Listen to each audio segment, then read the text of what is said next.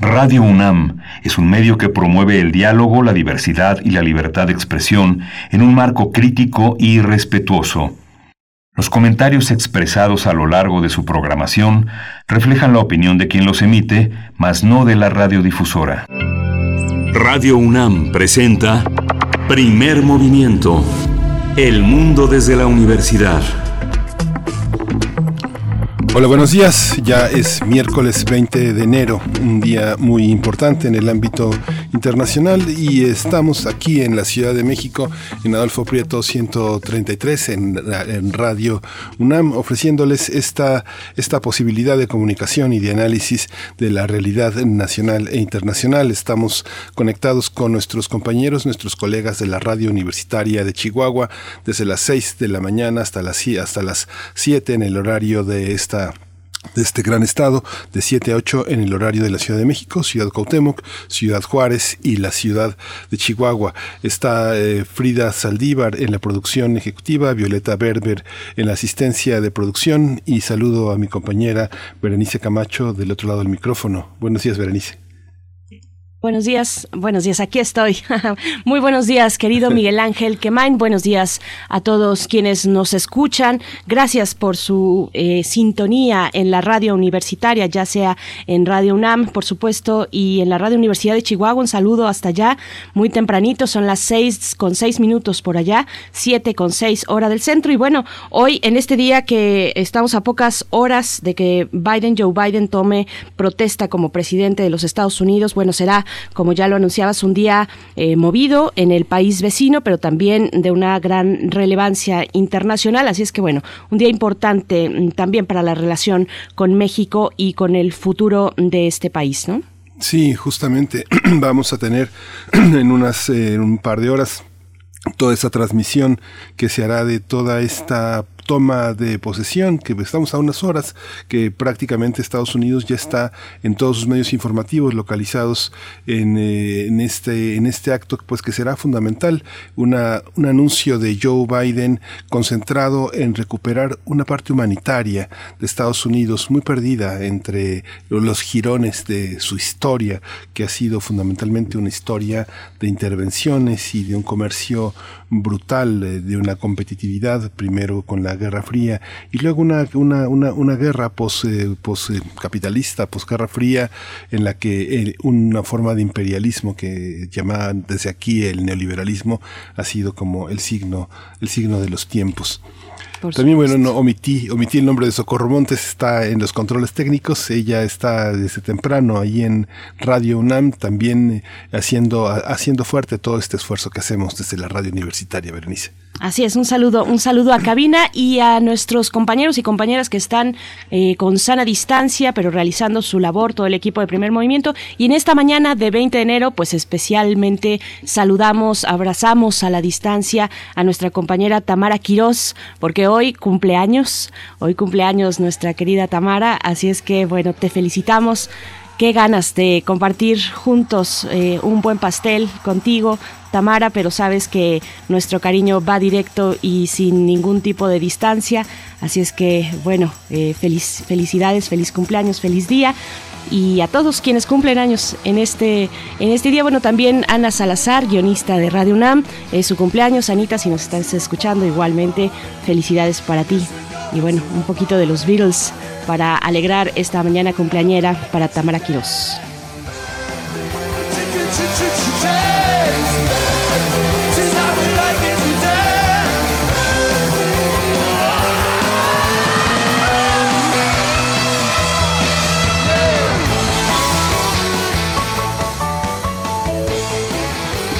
Bien, y bueno, Miguel Ángel, tenemos muchos temas, muchos temas muy variados por delante de aquí y hasta las 10 de la mañana en este programa. Sí, tenemos un arranque dedicado al cómic, eh, porque es un miércoles de lectura y un, miércoles también de héroes y villanos, como lo proponen muchos cómics. Se reedita Fuego Lento de Ricardo Peláez y vamos a conversar eh, con, con Ricardo Peláez, quien es autor, eh, ilustrador e historietista y un viejo, muy viejo amigo de primer movimiento.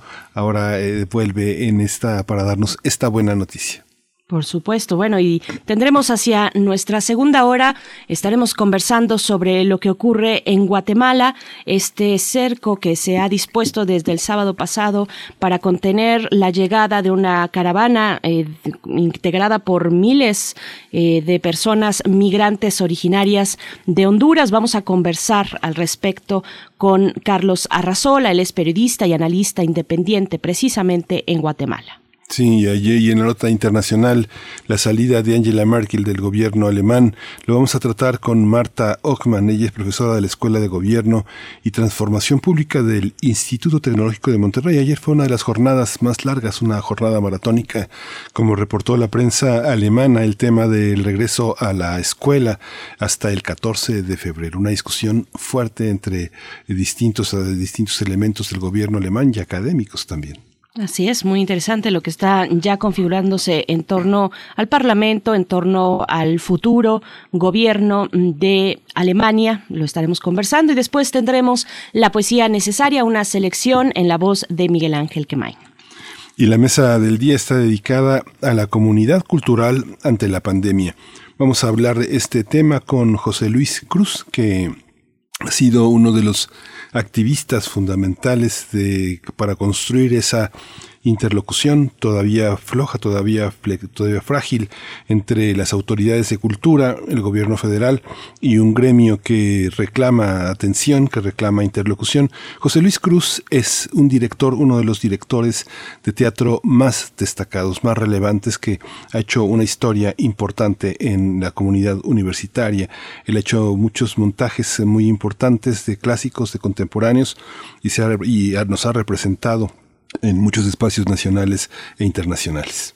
Así es. Bueno, también como curador, director de cultura del Museo Nacional de Antropología en su momento y fundador de festivales de música. El tema de la cultura al centro en esta, la mesa del día de este miércoles aquí en Primer Movimiento y después tendremos nuestra sección dedicada a la química con el doctor Plinio Sosa, académico de tiempo completo, divulgador de ciencia y bueno, nos eh, comparte en esta mañana la historia del disprocio o en pos del horizonte. Es la propuesta de, Plinio Sosa en esta mañana. Y bueno, vamos con nuestro corte em, cotidiano sobre COVID-19, como amanecemos esta mañana a nivel nacional, internacional y también en la UNAM. COVID-19. Ante la pandemia, sigamos informados. Radio UNAM. La Secretaría de Salud informó que el número de decesos por la enfermedad de la COVID-19 aumentó a 142.832 lamentables defunciones. Esto de acuerdo con el informe técnico ofrecido el día de ayer, como todos los días, por las autoridades sanitarias, donde se anunciaron también que los casos eh, confirmados acumulados se incrementaron a 1.668.396. En la información internacional, expertos independientes coinciden en señalar que la OMS, la Organización Mundial de la Salud, carece de poder financiero y ejecutivo para responder a pandemias como la actual. Durante un panel que investiga la respuesta global a la pandemia de la COVID-19, la expresidenta liberiana Ellen Johnson Sirleaf y la ex primera ministra neozelandesa Helen Clark señalaron que es necesario reformar a la OMS para evitar que la actual crisis sanitaria se repita. Y en información de la UNAM, en este 20 de enero, el Centro de Investigaciones Interdisciplinarias en Ciencias y Humanidades, el CEICH por sus siglas, celebra 35 años de poner en alto el nombre de la Universidad Nacional por su labor y sus resultados a través de solución a los problemas que aquejan a nuestra sociedad. La celebración del CEICH incluye diversas actividades. Para este miércoles de entrada se transmitirá la videoconferencia inaugural Los retos actuales de la seguridad alimentaria, una visión desde la interdisciplina.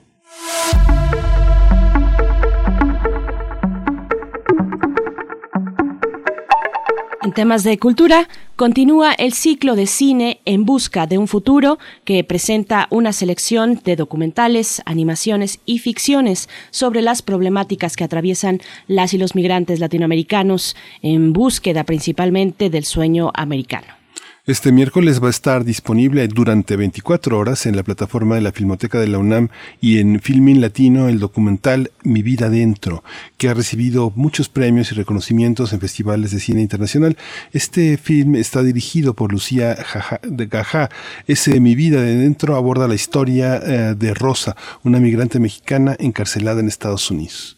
El ciclo, este ciclo, En Busca de un Futuro, es una iniciativa de la Filmoteca de la UNAM en colaboración con el Instituto Mexicano de Cinematografía, el Festival Contra el Silencio Todas las Voces y el Centro de Capacitación Cinematográfica. Así es que no se lo pierda el día de hoy, disponible por 24 horas en la Filmoteca de la UNAM y Filmin Latino, este documental, Mi Vida Dentro.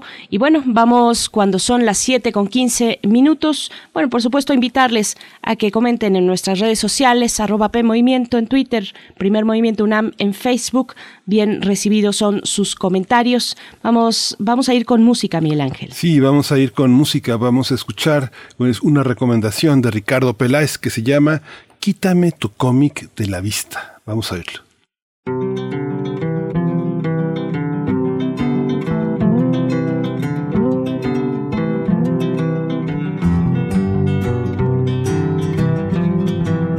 Son divinos los paisajes nuestros.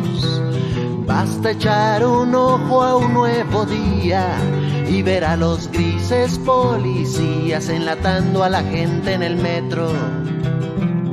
En la extraña entraña de concreto, alguien una mano fría olvida. Deja de inyectarme fantasía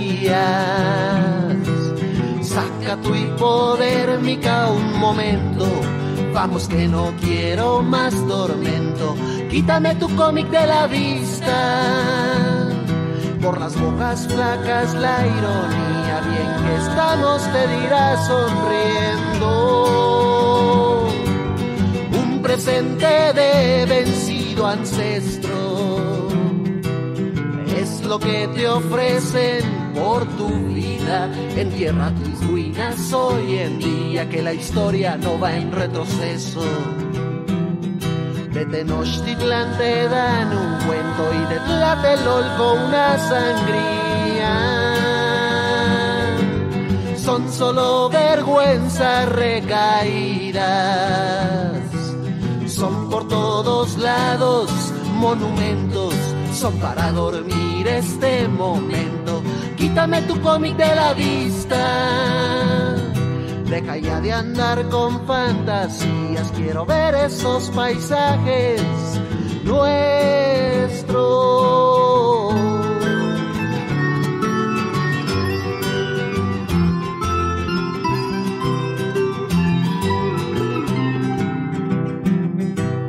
Un presente de vencido ancestro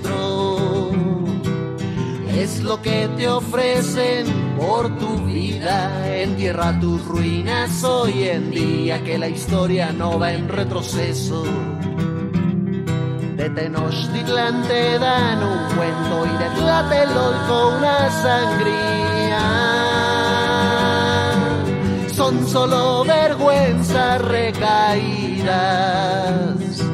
Son por todos lados monumentos son para dormir este momento.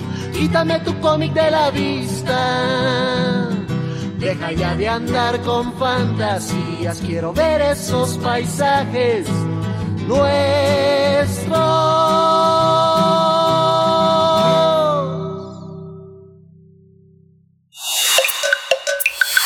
Primer movimiento.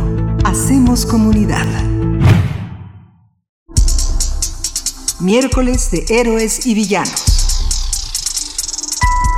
En 1998, Ricardo Peláez publicó Fuego Lento, historieta que solo tuvo un tiraje de mil ejemplares. Eh, en ella se recopilaron varias historias como Madre Santa, Ángeles de la Noche, El Antojo, El Segundo Adiós, entre otras.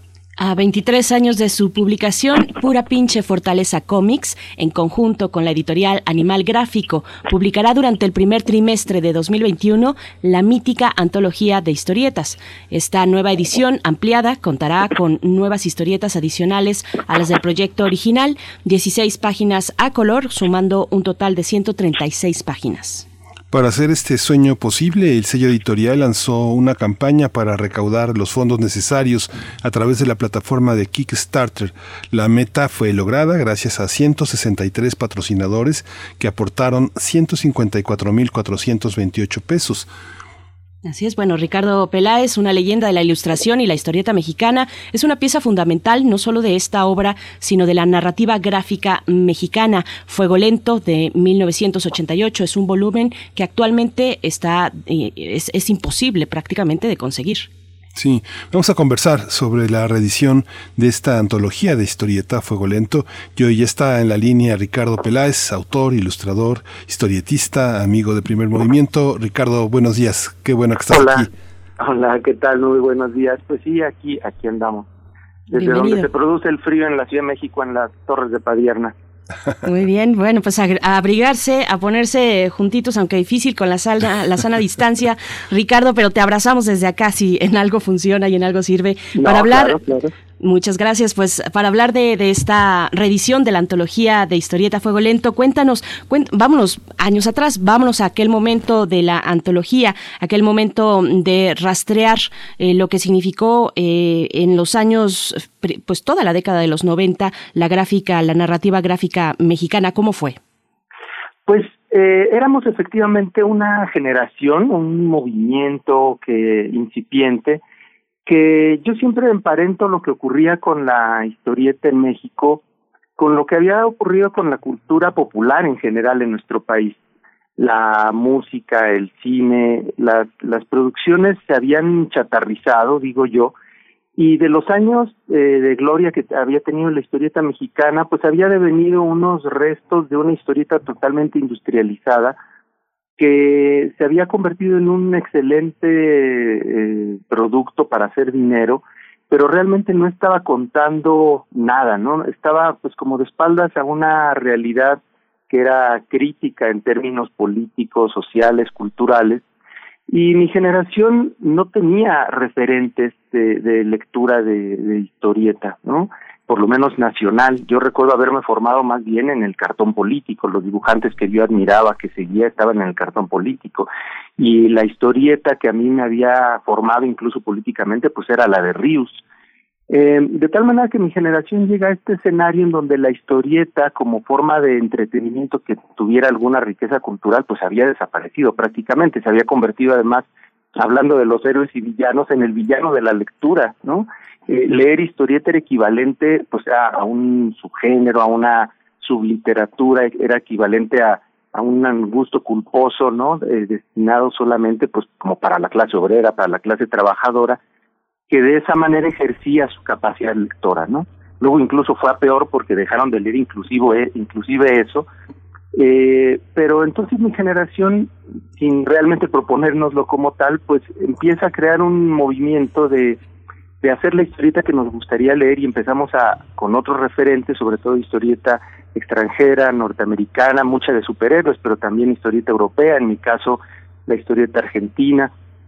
Y Paco Ignacio Taibo allí es un episodio poco recordado, pero jugó un papel importante porque en, a principios de la década del 80, desde la Dirección General de Publicaciones emprendió un proyecto muy, muy ambicioso de producir historieta nacional con otros contenidos y lanzó una gran variedad de publicaciones, adaptaciones de novelas mexicanas a la historieta en pequeños formatos que pretendían competir con el de las historietas industriales, eh, episodios mexicanos, otra colección para, para niños y jóvenes, eh, México Historia de un Pueblo, la revista Smith, una revista como de historieta experimental que tenía mucho de lo mejor que se estaba haciendo en esos años en la historieta eh, europea, española sobre todo, pero también había material cubano, en fin. Y producto de ese, de ese momento es que empezamos a hacer los, los jóvenes entonces eh, una, una historieta diferente. Y ese era pues el, el escenario en principio que había. surge la revista Gallito Comics, que fue eh, liderada, conducida, editada heroicamente por Víctor del Real durante 10 años. Y allí estábamos, ese, ese pequeño grupo de ese entonces, Edgar Clemen, José Quintero, eh, Frick, eh, Ricardo Camacho y yo, entre otros. Y pues así a lo largo de, pues la revista duró 10 años, no fue poco para una revista independiente, 60 números. Y hacia el final de la revista, eh, yo a mí se me ocurre recopilar todo el material que había acumulado y con los negativos que ya estaban hechos y pidiendo dinero a la familia, a la, a la Fundación Pelés Huicochea, este, eh, es que hago esta, esta primera edición. Formamos el Taller del Perro, que fue un pequeño eh, grupúsculo allí encargado de difundir la historieta de autor, la historieta que estábamos haciendo, y pues no nos fue mal, sacamos una edición interesante, en cuanto a contenido y propuesta con el entonces eh, gobierno de la Ciudad de México, el sensacional de Chilangos, una edición que fue también eh, importante en ese momento. Buba sacó, eh, José Quintero sacó su primer libro de Buba con editorial VIP, lo cual también era una rareza. Empezó a editarse la, el complot mongol, la adaptación esta que luego apenas en el 2017 retomó el Fondo de Cultura Económica entonces, bueno, es un poco el, el, el, retrato de en qué contexto surgió la, la edición del, del Fuego Lento, de ese primer Fuego Lento, de, de hacer una edición con la historieta que, que veníamos haciendo, ¿no? En, esa, en ese relato, Ricardo, pues eh, hay varios protagonistas muy importantes de, algo que no se llama contracultural, pero que tiene el mismo sentido. El cómic tuvo una, una visión distinta. Toda la gente que, que refieres, pues es eh, gente de primer, de primer orden. Están eh, muchos de nuestros eh, eh, dibujantes, de nuestros historietistas eh, más importantes y un, un lenguaje fuerte que, eh, que, que, está, que está lejos de lo políticamente correcto en la mayoría de los, de los historietistas y que hoy sigue, sigue a debate. ¿Cómo, ¿Cómo se ven a distancia estas, estas historias de política, de sexualidad, de adolescencia, de juventud? ¿Cómo, es el lenguaje? ¿Cómo ha cambiado la manera en la que nos referimos a nosotros mismos a través de, de este arte? Pues uno nunca es realmente consciente de lo que está produciendo en términos culturales como protagonista, como actor, ¿no? Este, yo digo que pasamos de ser jóvenes promesas a ser viejas promesas. Eh, para mí todos estos pues siempre han sido mis cuates, ¿no? En realidad te digo que eh, nosotros no teníamos, por ejemplo, idea de la repercusión que estaba teniendo el trabajo que hacíamos, por ejemplo, en el taller del perro. Nosotros nos juntamos para autoeditar nuestras cosas, para hacer labor de difusión, incluso de enseñanza, y empezamos a dar eh, talleres entre los jóvenes que conocíamos y pues las temáticas ya estaban planteadas, digamos, uno como autor siempre empieza a trazar sus líneas eh, eh, y sus obsesiones desde la juventud, ¿no? Y pues cada quien tenía su, su línea de, de búsqueda, ¿no? Eh, Quintero con su buba, que es el alter ego de, la que entonces era la, su hermanita chiquita, que ahora es una mujer, este tenía sus, sus propias inquietudes, había entrado a la carrera de filosofía eh, y estaba hacía en su trabajo el eco de todos sus, sus dilemas existenciales, sus conflictos con la religión, el descubrimiento de los filósofos, Clemen, una imaginería rica, eh, colmada de cuestiones locales, de, de, del fantaseo del chamanismo y de todas estas cosas. Y para mí siempre el, tema de la pareja, de la, de la cuestión de la intimidad, de las decisiones que uno toma en el día a día, que en realidad son las que trascienden en el, tiempo y en, lo social, cada uno iba, te digo, haciendo su, su ruta autoral.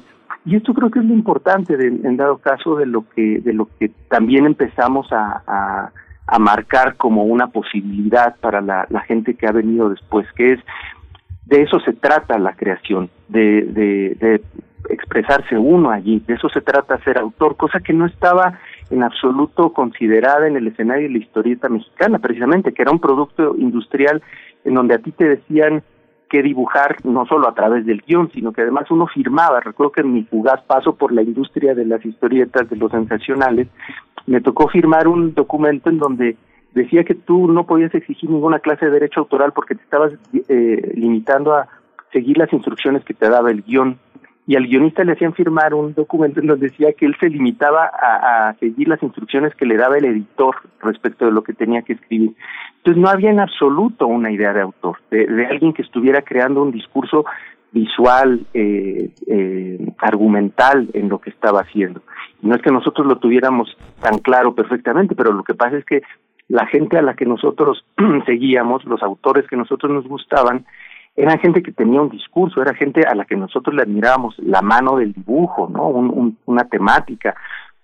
Yo me acuerdo obsesionado con las historietas de Carlos Jiménez, el español que hizo la mítica historieta para cuellos y que cambió la fisonomía de la de la historieta en, en el posfranquismo, por ejemplo, ¿no? De todos los autores argentinos que para mí eran maravillosos precisamente por su propuesta visual, como como Alberto Brecha, por ejemplo, en fin, entonces yo creo que eso es, eso es lo, distintivo de, de lo que empezó a aportarse en ese sentido, ¿no? Y que, pues, por supuesto, la, el cúmulo de dibujantes jóvenes y, muchísimas mujeres, eso es algo importantísimo de mencionar, la cantidad de chicas que arribaron al, a un lenguaje que era fundamentalmente masculino. Eso se lo debemos al manga, por ejemplo, ¿no? Que empezó a meter a las chicas en la lectura de, un, de todo un lenguaje y que luego, pues por supuesto, de manera natural derivó en, en convertirlas en creadoras también.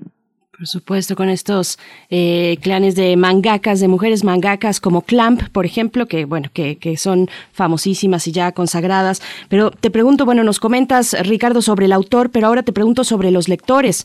Eh, que con esta antología que se buscaba generar en el lector. Hablamos de historietas, muchas de ellas muy duras, corrosivas, que incluso podemos observar un trasfondo político puntual.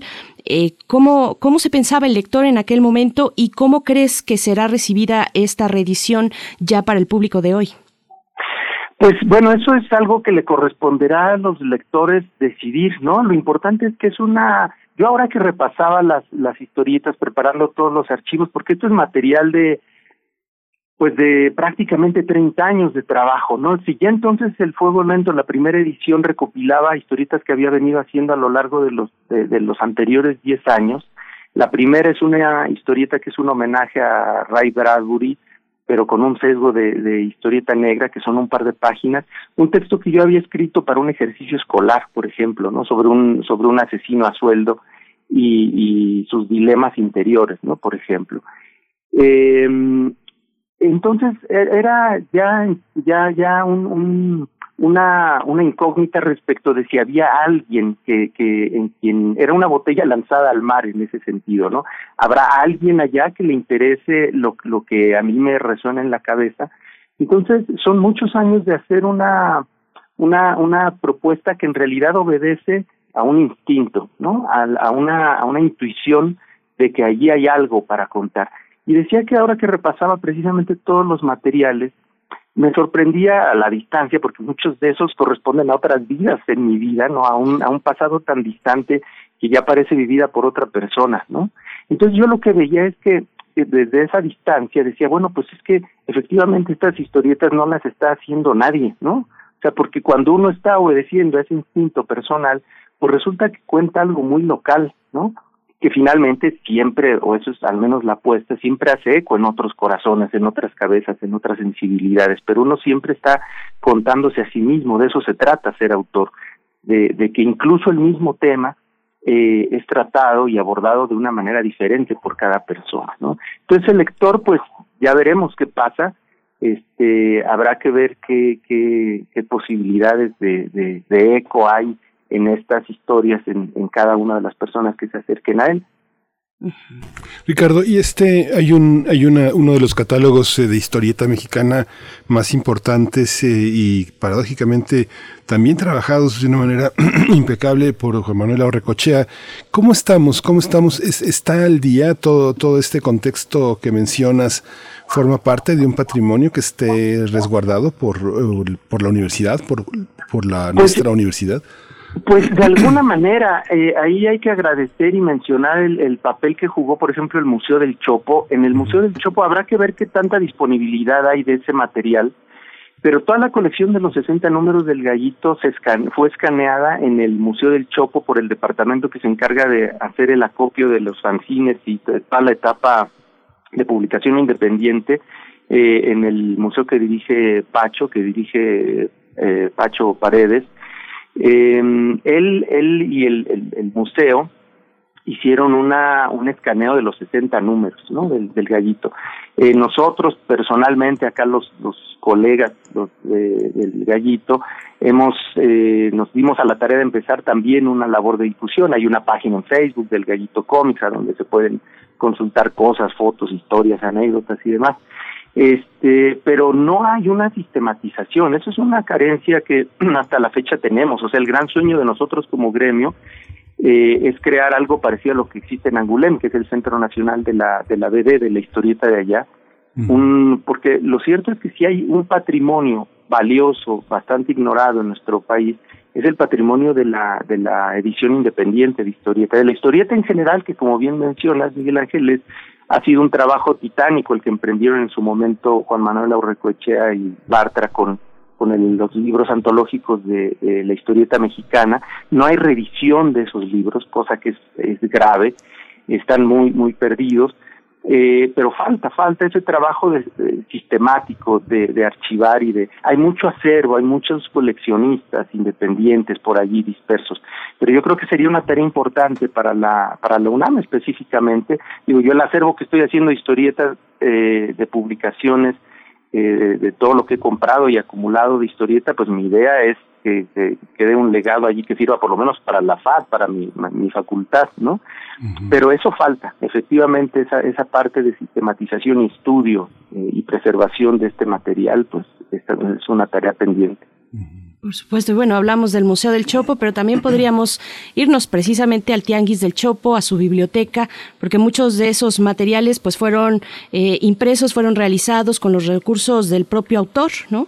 Y hoy también Hoy también, y déjame plantearte entonces, eh, digamos, esta comparación, porque hoy también muchos jóvenes ilustradores e ilustradoras, pues, tienen a su disposición los elementos digitales para presentar a través de sus propios medios, una conexión a Internet y, bueno, una tablet eh, o un espacio digital de dibujo, pues presentar su trabajo e irse armando su propia carrera.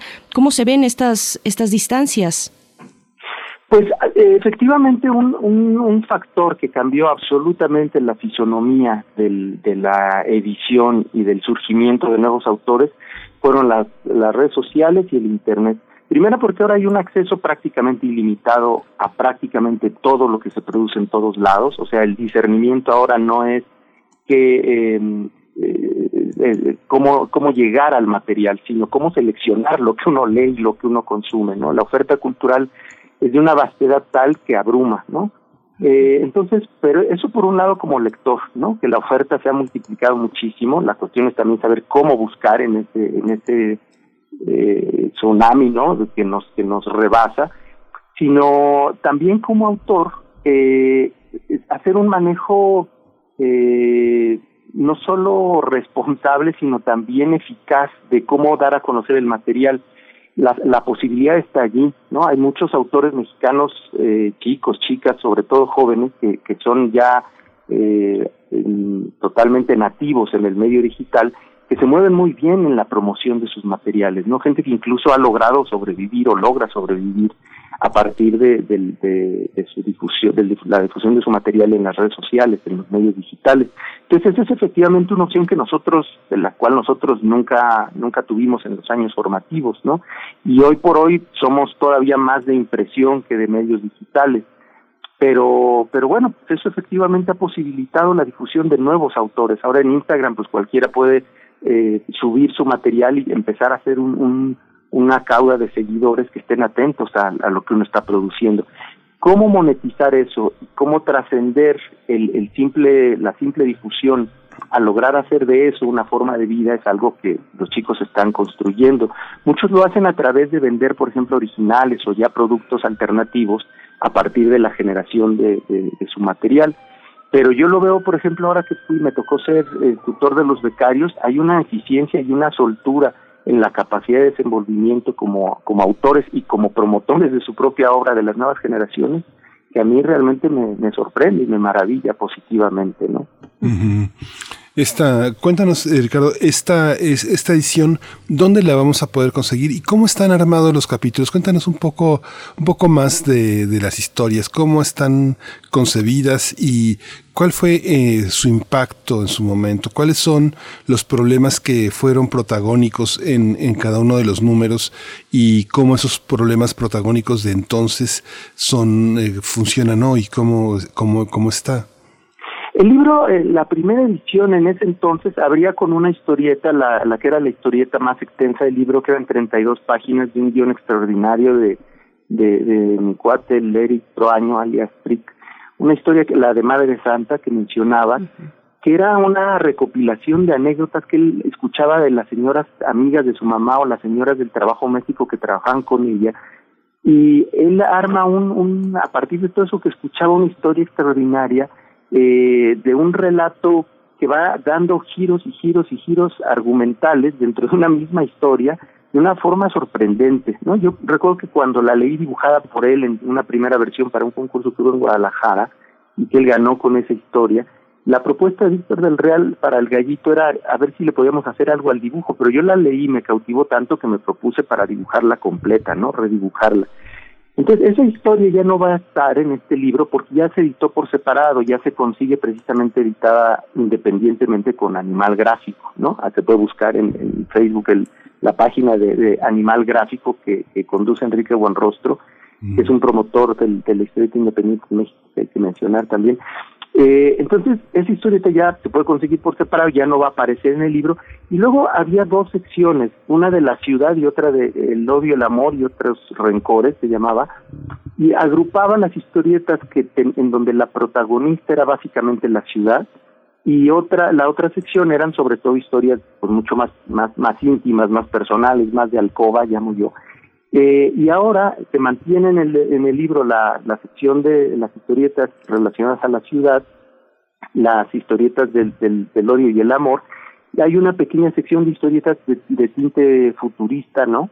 donde hay eh, una, una, aproximación y una visión de lo que de lo que sería un futuro en cuestiones como de ciencia ficción eh, y un aumenta a 16 el, el número de páginas a color no de historietas a color que va que hay en el en el libro eh, se va a poder conseguir, bueno, pues a través de medios digitales con, con la gente de pura pinche Fortaleza Comics, Santarriaga, Teddy y Logan, y estos compinches que han hecho una labor heroica también en esa materia.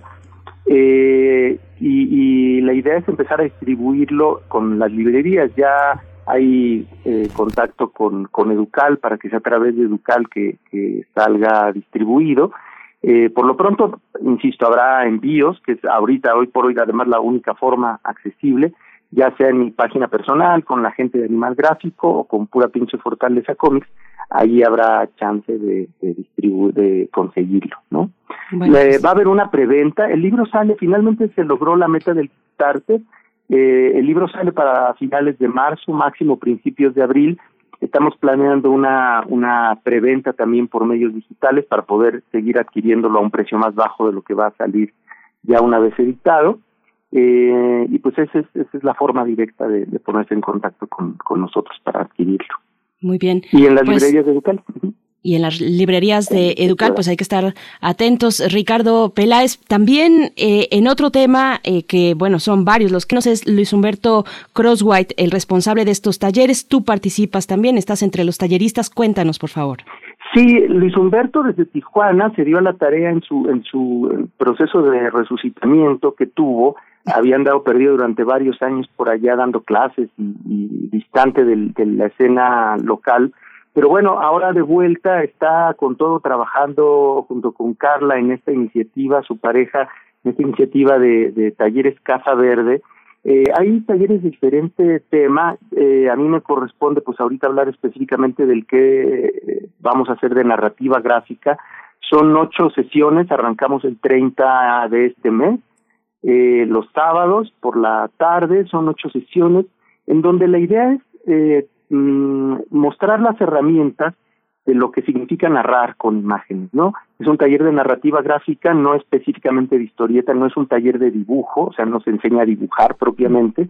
La idea es que la gente llegue con sus propias herramientas expresivas, sean las que sean, el collage, el dibujo, por supuesto, pero cualquier forma de expresión eh, eh, plástica, digamos, es, es viable para empezar a contar con imágenes. La idea es abordar las infinitas posibilidades de, de, promiscuidad que hay entre palabra e imagen, desde el libro álbum, el cuento ilustrado o la historieta, todas estas formas eh, abordan pues la manera en la que podemos combinar palabra e imagen. De eso se trata, de mostrar el uso de estas de estas herramientas para contar, abordando como la parte del, del, del yo escritor que tiene algo que decir o, y del yo dibujante que tiene algo para para cómo decir eso que queremos decir, ¿no? Pues eh, ya prácticamente nos estamos acercando al fin de la conversación, Ricardo. Quisiera un poco en un comentario de cierre, ¿qué es lo que qué es lo que se espera? Eh, ¿Qué es lo que se espera en la industria gráfica? Porque fundamentalmente el cómic ha sido un, un tema de la industria gráfica crea, creativa. ¿no? Ahora que recuerdas a Víctor del Real, a veces eh, yo eh, frecuento a, a, a Víctor y todavía hay un dejo de amargura de haber dejado todo ese mundo, que también es un mundo editorial que se fue también, en el que ustedes participaron, la tecnología ha cambiado muchas maneras de producir, ¿no? Ahora que hablabas, me fui con mis negativos, pues eso ya es la prehistoria, ¿no? Yo creo que es una parte que, que ha cambiado mucho. ¿Qué, qué, qué se espera? También eh, hay una, se publicó hace poco, hace, bueno, este, no, no recuerdo el autor, pero es un autor muy, muy, muy, muy, muy cercano eh, eh, eh, para nosotros, pero hizo una historia, un reportaje muy interesante sobre la historia de las librerías que, del intercambio de cuentos, de toda esta parte. ¿Qué, ¿Qué se fue? ¿Qué no vuelve? ¿Y qué, y qué nos espera? Pues hay una parte del mundo físico, ¿no? Que, que se fue ahora, eh, incluso es una cuestión de un pensamiento responsable saber qué se edita y qué no, ¿no? O sea, no se puede editar al infinito porque no hay no hay fama para todos, ¿no? O sea, esta idea de que uno crea por fama, por dinero, pues la verdad es que es algo absolutamente anacrónico, o sea, la, cre la creación debe ser diversa y en esa diversidad pues no no todo se puede editar aunque sí todo se puede publicar digamos. Para eso es importante los medios digitales. O sea yo creo que a cada generación le corresponde crear su propia épica. Yo creo que la generación de jóvenes y chicas y chicos creadores que están haciendo su momento digamos de, de surgimiento y de, explosión lo están haciendo muy bien. En ese sentido a mí me maravilla eh, y me, me, me hace tener saber tener que uno tiene que seguir siendo humilde ver la forma en la que se desenvuelven la, la toda la nueva generación.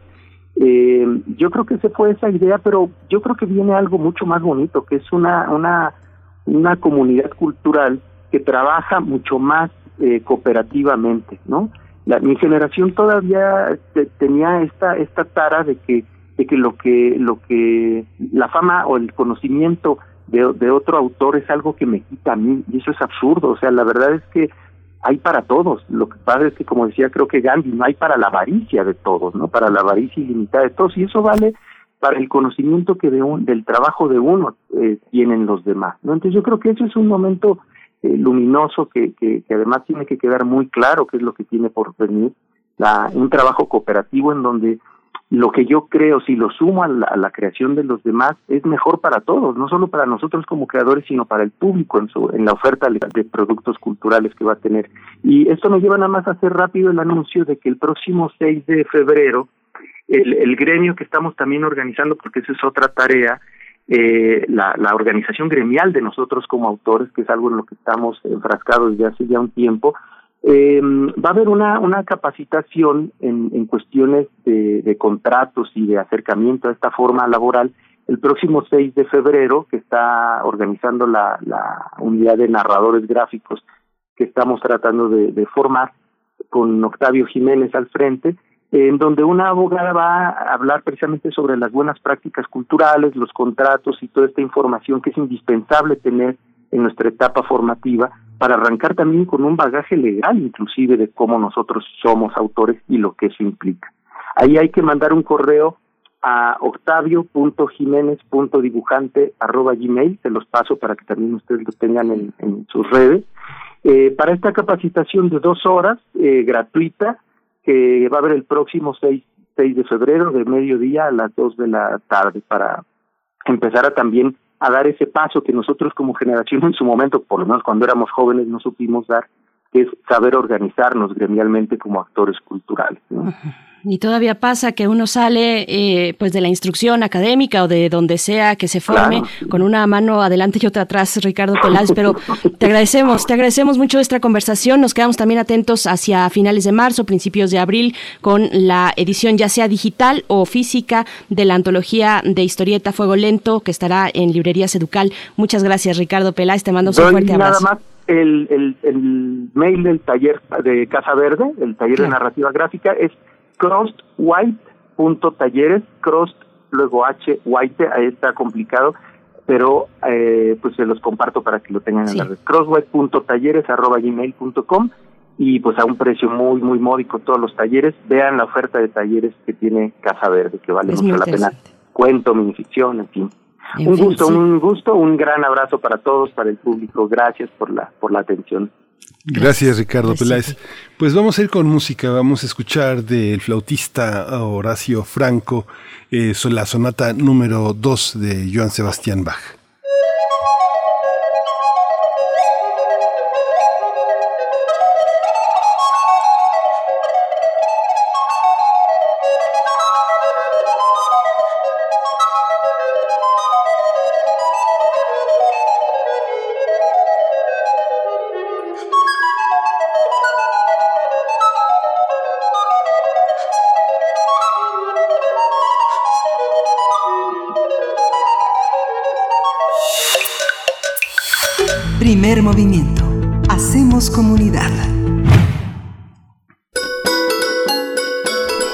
Fonografías de bolsillo.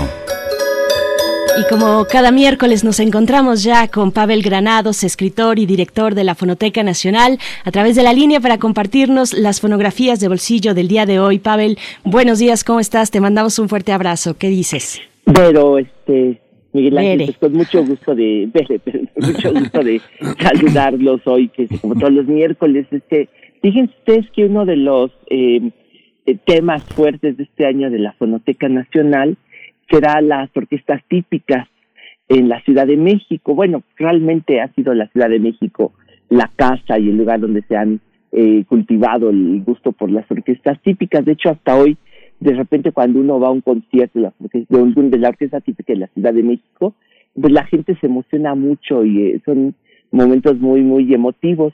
Y son orquestas que mm, llegaron a la, bueno, se crearon en la Ciudad de México en tiempos del porfiriato, les trajo un señor, este, mm, eh, ay, se me fue ahorita el nombre, ahorita, les digo, pero fue fundamentalmente Miguel Ero de Tejada quien las llevó a cabo, pues eh, de influencia italiana, las orquestas típicas, por ejemplo, fue eh, la, agrupación en donde se trajo la, la mandolina, la, la, la, agrupación que dio a conocer la mandolina o cultivó el gusto aquí en la Ciudad de México, por ejemplo en la Alameda, pero fundamentalmente en Chapultepec, José Vasconcelos las impulsó y allá a mediados de los años 20 eh, tocaban, bueno, desde principios de, las, de los años 20 tocaban, amenizaban los bailes en Chapultepec los domingos en la mañana, pero fueron también orquestas que viajaron mucho, viajaron a lo largo de México, viajaron por todo el continente, pero también causaron mucha sensación allá en Estados Unidos. Así que, por ejemplo, en 1928 la orquesta típica de la Ciudad de México eh, que dirigía Miguel Herrera de Tejada dio un recorrido eh, de mucho de un año entero por Estados Unidos. Allá grabaron una cantidad enorme de discos y ahora, pues gracias a la eh, Secretaría de Cultura de la Ciudad de México, estamos eh, colaborando todo el tiempo. Bueno, la Fonoteca Nacional es una parte más de la colaboración, una de las instancias que colabora con la Secretaría de Cultura de la Ciudad de México para eh, hacer algo en torno a la orquesta típica eh, desde el punto de vista histórico y desde, el punto de vista de la salvaguardia, porque es uno de los, o, les decía, uno de los aspectos este, fuertes de la, de la fonoteca, porque estaremos este año eh, pues haciendo algunas actividades, pero también nos ha, mm, sido, nos, eh, nos ha permitido pues, sumergirnos o darnos un remojón en algunas de las eh, joyas eh, fonográficas de, de, de, nuestro acervo y nos hemos, pues, eh, últimamente desde ya desde el año pasado y este año estaremos haciendo esto, que será revisar el acervo y ver qué hay de las orquestas típicas y tratar de darle pues eh, de algún modo un poquito de luz a, lo que puede tener ese tipo de acervo. Por ejemplo, les decía que eh, la orquesta típica de Miguel de Tejada viajó por Estados Unidos y tenemos esas grabaciones.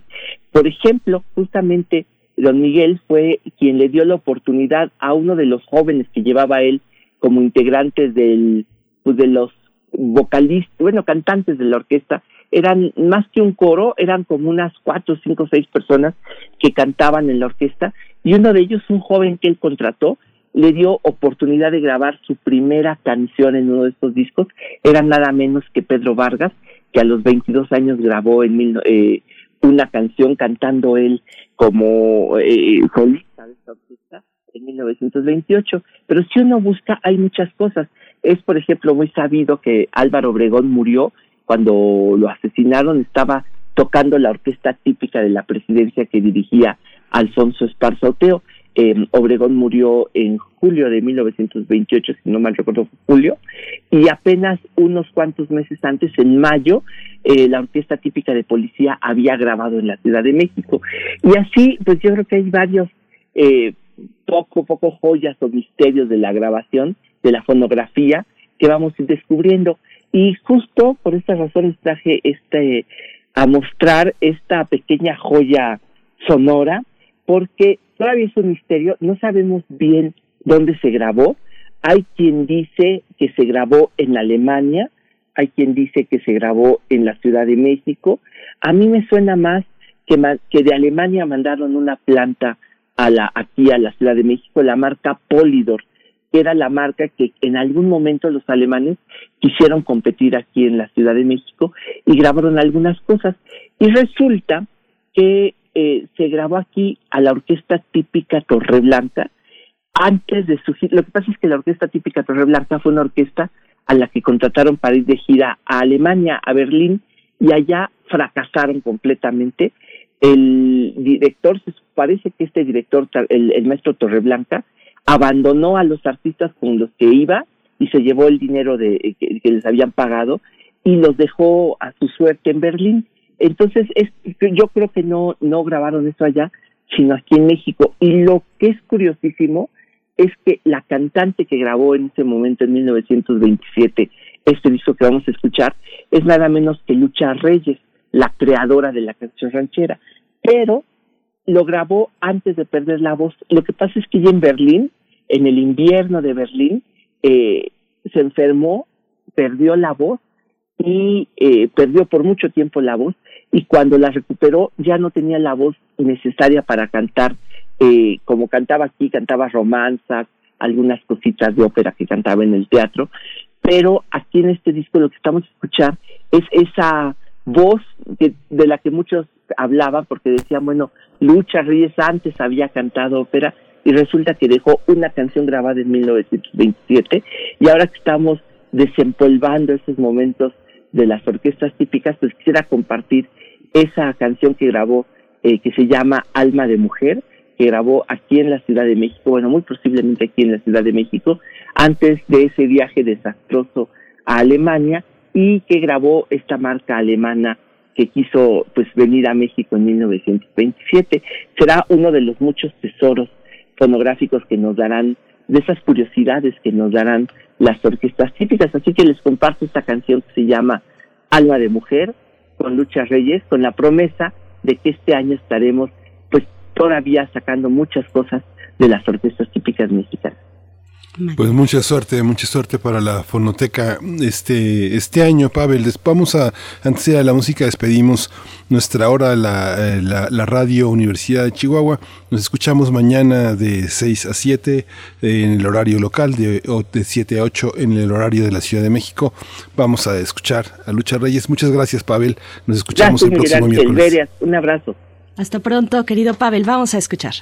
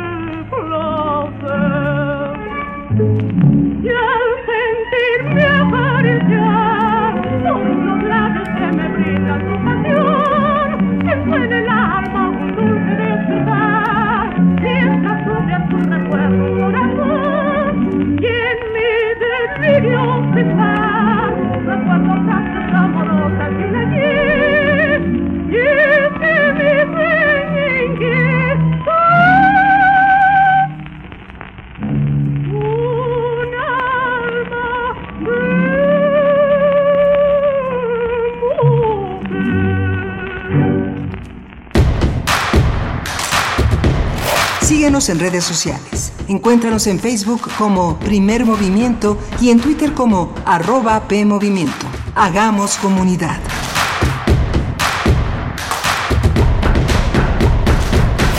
En Morena estamos unidos para sumar ideas, esfuerzos y esperanzas. La lucha nos reúne y nuestra diversidad nos fortalece. Juntas convertiremos los retos en victorias. Juntos vamos a consolidar la cuarta transformación. Este movimiento avanza con honestidad y austeridad, en el barrio y en el campo con millones de manos, mentes y corazones. Este partido le pertenece al pueblo. Cuando gana Morena, gana el pueblo de México. Morena, entonces, ¿qué? ¿Te vas a seguir haciendo?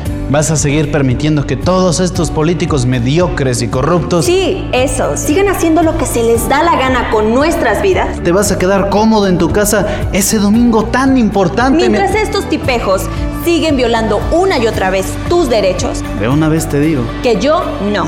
Pásate a la izquierda.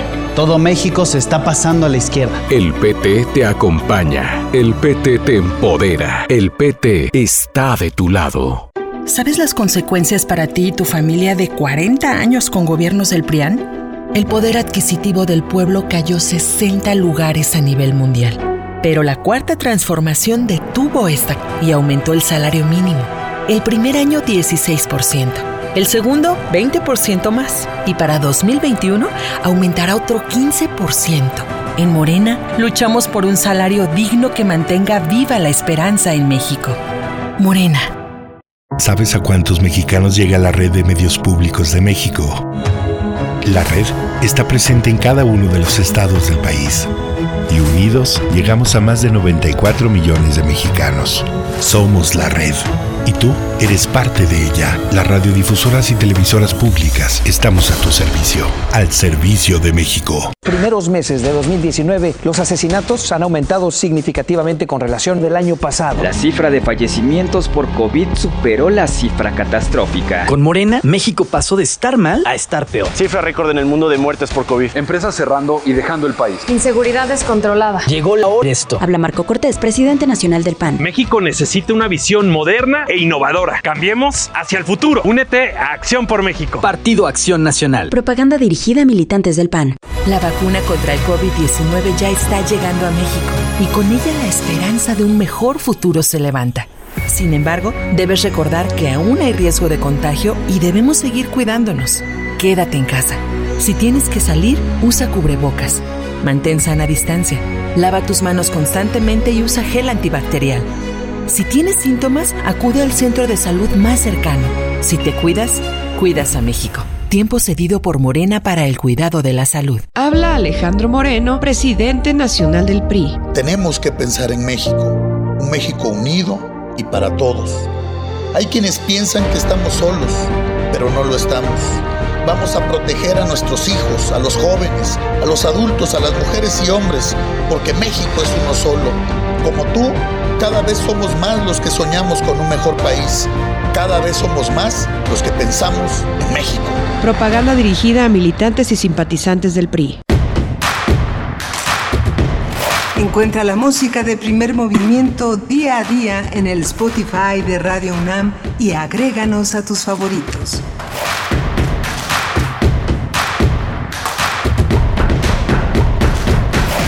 Ya estamos de vuelta en primer movimiento en este miércoles, miércoles 20 de enero de 2021, un día, ya lo decíamos muy al principio de la emisión, eh, un día importante, eh, pues hoy finalmente es Joe Biden eh, quien toma protesta en el Capitolio para los siguientes cuatro años, al menos cuatro años, de frente al gobierno de los Estados Unidos. Les saludamos, les saludamos en estas frecuencias, en el 96.1 de FM, en el 860 de AM y también estamos ya desde el día de ayer en www.radio.unam.mx en nuestra en nuestro sitio electrónico eh, en esta mañana donde también a partir de este momento nos reunimos con la radio Nicolaita en el 104.3 llegamos a Morelia abrazos por allá. Y bueno también por supuesto saludo a mi compañero Miguel Ángel Quemain en el micrófono. Cómo estás Hola, Berenice Camacho, buenos días, buenos días a todos allá en Morelia, Michoacán. Bueno, amanecen con una prohibición interesante eh, que eh, ayer el gobernador Silvano Aureoles dijo que pues ha dado un paso importante más en el manejo de la crisis sanitaria y hace unos momentos el Congreso de Michoacán aprobó la ley que regula el uso de cubrebocas a partir de una iniciativa que le hicieron llegar desde el gobierno hace unas semanas que es la primera de su tipo en, el país. Va a ser, va a ser interesante. Ayer los medios de, radio y televisión en, Morelia hicieron un recuento, una encuesta con muchas de las personas en, Morelia, en, este, en Uruapan, en Pátzcuaro, que vive una situación compleja por toda la prohibición de ir a Janitzio de, este, de estos contagios. Y bueno, el Congreso Michoacano aprobó la ley que regula el uso de cubrebocas. Eh, solamente va a haber chance, pues todo, toda la comida callejera que hay en la entidad, pues es difícil que la gente pues coma con su cubrebocas, pero eh, esa va a ser una excepción. 450 pesos de multa a quien no lo use y bueno, empieza una, una persecución, una, una, una rivalidad entre pues muchas personas que dicen que no se resisten se resisten a usarlo pues ahora van a ser obligados por por la ley. Los legisladores ayer por separado dieron muchas eh, muchas muchas entrevistas muchas participaciones eh, defendiendo defendiendo esta iniciativa. Ojalá ojalá y colabore a que eh, en Michoacán sea menos, eh, menos perniciosa, menos letal esta pandemia que nos duele tanto a todos, con un récord que pues ayer yo creo que sorprendió a muchísimos, Berenice. ¿no? Así es, así es. Bueno, en estas condiciones estamos atravesando ya el 20 de enero. También, bueno, me regreso un poquito, Miguel Ángel. Esta mañana eh, estuvimos conversando con Ricardo Peláez, autor, historiador, perdón, eh, ilustrador e historietista. Eh, luego de que viene ya la reedición de Fuego Lento, esta antología de historieta Fuego Lento. Y, él nos compartía, Ricardo compartía que el próximo 6 de febrero a las 2 de la tarde habrá un taller de capacitación en derechos autorales eh, para artistas, un taller dirigido a artistas y nos compartió también, y, les paso aquí de nuevo la referencia, el mm, correo de contacto para que ustedes si están interesados puedan pues asistir a este taller de capacitación. El correo es octavio.jiménez punto dibujante arroba gmail.com octavio.jiménez.dibujante arroba gmail.com y también nos comentaba y comentábamos sobre los talleres que organiza Crosswhite, Luis Humberto Crosswhite, este autor eh, de Tijuana, este gran autor eh, con una comicidad eh, corrosiva, si no lo han leído, bueno, tienen que hacerlo en este año y cuanto antes mejor, pero bueno, Crosswhite está organizando talleres para dibujantes, para también posibles escritores, hay para distintos niveles avanzados y también también básicos, pues bueno, la dirección de correo es crosswhite.talleres@gmail.com. Así es que bueno, ahí pueden acercarse a esta propuesta, Miguel Ángel. Sí, y vamos a tener en esta, en esta hora un, panorama interesante, un panorama informativo. Vamos a tener en la información nacional esta, esta eh, caravana migrante en, Guatemala. Vamos a tratarlo con Carlos Arrazola, él es periodista y analista independiente en Guatemala, ya ha estado con nosotros. Y hoy vamos a tratar también el tema de la salida de Angela Merkel del gobierno alemán con Marta Hochmann, profesora de la Escuela de Gobierno y Transformación Pública del Instituto Tecnológico de Monterrey, es una especialista en asuntos de la Europa contemporánea. Vamos a, vamos a conversar con ella sobre este, este líder, el, gran, este, uno de los grandes momentos de la historia alemana del siglo XX, Angela Merkel, que termina en este siglo XXI. Así es, y bueno, nos vamos ya con nuestra nota del día para hablar de lo que está ocurriendo en Guatemala con esta caravana de personas migrantes originarias de Honduras. Vamos, vamos para allá. Primer movimiento. Hacemos comunidad. Nota Internacional. Centroamericanos partieron de Honduras rumbo a Estados Unidos el pasado 15 de enero. En su trayecto han tenido que atravesar la frontera con Guatemala, donde el ejército de ese país ha impedido el paso con palos, gas lacrimógeno y el uso excesivo de la fuerza, que ha sido criticado incluso por la propia Procuraduría de Derechos Humanos guatemalteca. Bueno, pues las autoridades de ese país justificaron el uso de la fuerza contra las personas migrantes al indicar que se trató de una medida para frenar el peligro de contagio de COVID-19. Según la declaración oficial, los uniformados utilizaron porras y gas lacrimógeno. La Agencia de Refugiados de la ONU, la ACNUR, informó que 11 migrantes y dos policías resultaron heridos, mientras que autoridades de Honduras utilizaron megáfonos para exhortar a sus ciudadanos a regresar a sus comunidades. Los migrantes deseaban, bueno, lo que desean todos los migrantes que atraviesen, atraviesan nuestros territorios, continuar su viaje hacia la frontera sur de México, donde las autoridades desplegaron a elementos de la Guardia Nacional para impedir su avance hacia los Estados Unidos. Sin embargo, el Instituto Guatemalteco de Migración informó ayer que alrededor de 3.500 migrantes hondureños fueron regresados a su país. Vamos a conversar sobre esta caravana migrante y la respuesta de los diferentes gobiernos a su intención de frenar este flujo de personas. Y este día nos acompaña a través de la línea. Ya está con nosotros Carlos Arrazola, él es periodista y analista independiente en Guatemala. Carlos Arrazola, gracias por estar una vez más, por compartir lo que está ocurriendo allá en tu país. Bienvenido a Primer Movimiento. Feliz año, por supuesto. Gracias. Gracias, buenos días y feliz año a ustedes también. Es como siempre un gusto compartir desde Guatemala. Gracias, Carlos. Esta conversación tiene un pequeño delay. Delay se llama cuando hay un cierto retraso porque las líneas telefónicas no están sincronizadas. Eh, Carlos Arrazola, cuéntanos cómo ha sido, cómo ha sido esta, eh, eh, esta, esta caravana en particular, si tiene signos particulares frente al conjunto de caravanas que intentan atravesar Guatemala, pues todos los días, pequeños grupos que no son caravanas, son pequeños grupos, pequeños grupos de migrantes que intentan cambiar de destino. Cuéntanos un poco cómo llegamos hasta este punto. desde 2018, más o menos septiembre, octubre del 2018, que iniciaron las caravanas de migrantes hondureños inicialmente, pero a las que se les fueron añadiendo ciudadanos de Nicaragua, de El Salvador y de Guatemala, han sido ocho movimientos grandes, digamos, masivos que se han registrado. Y la característica particular de este ha sido la violenta represión con que las fuerzas de seguridad de Guatemala, por órdenes del presidente Alejandro Yamatei, y tengo entendido que en el marco de los acuerdos que hay entre Estados Unidos, México y Centroamérica, eh, obligó a las fuerzas de seguridad a reprimir de una manera muy violenta, no se vista, a los migrantes eh, hondureños.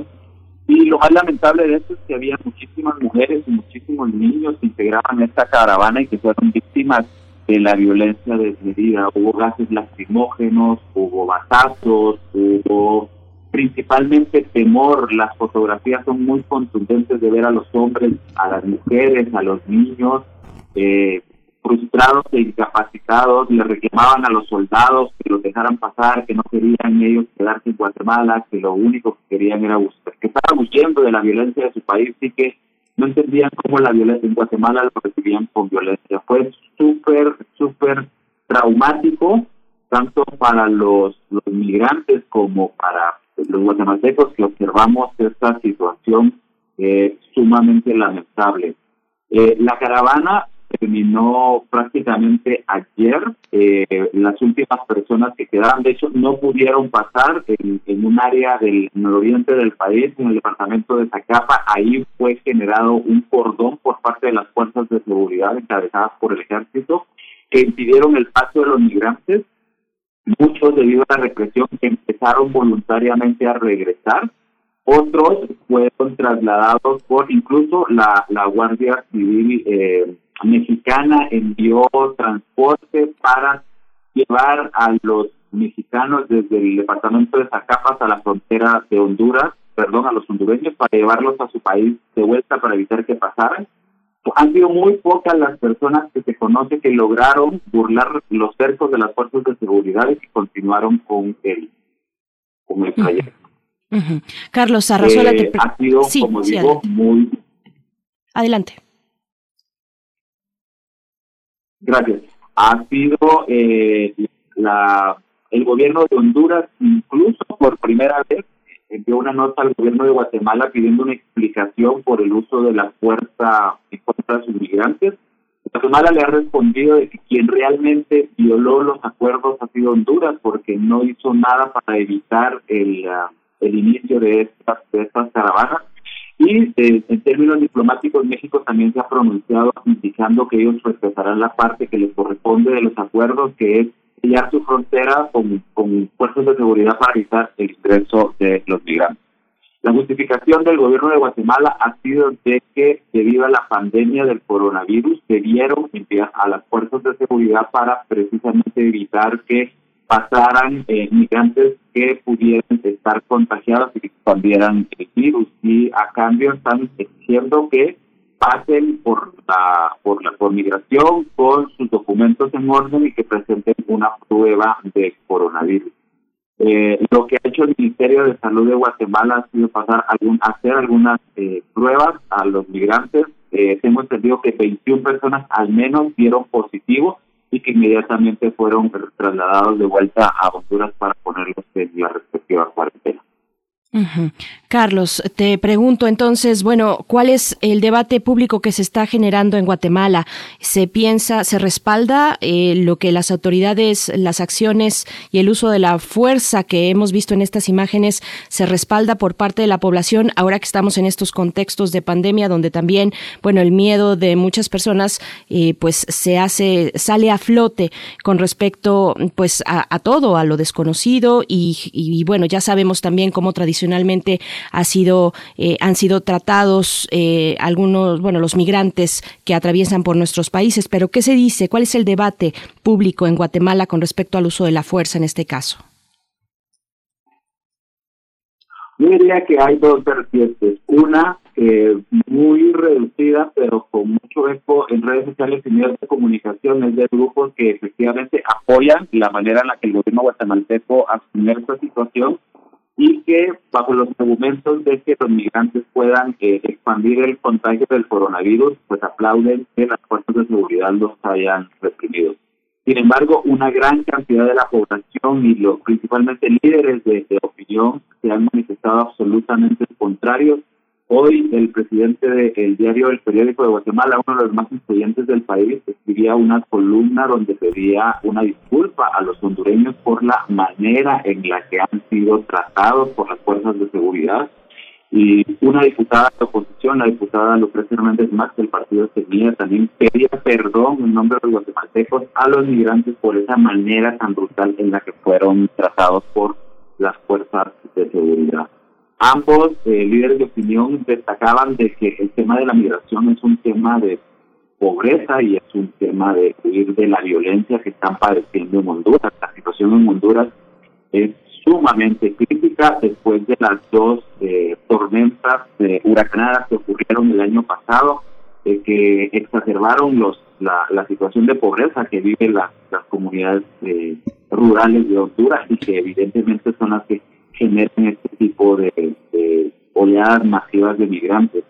Entonces sí hay mucho, mucho, mucha sensibilidad de parte de la sociedad guatemalteca o de la gran mayoría de la sociedad guatemalteca respecto a esta situación. este gesto que viene del legislativo y del ejecutivo, este, se corresponde con la política migratoria que ha tenido Guatemala frente al tema de los refugiados, al tema del tránsito. Eh, Guatemala como una, una, un, un, país frontera un poco al servicio, pues también de la política norteamericana. ¿Tú cómo lo valoras? ¿Esto modifica de alguna manera lo que ya está eh, puesto en el papel en Guatemala?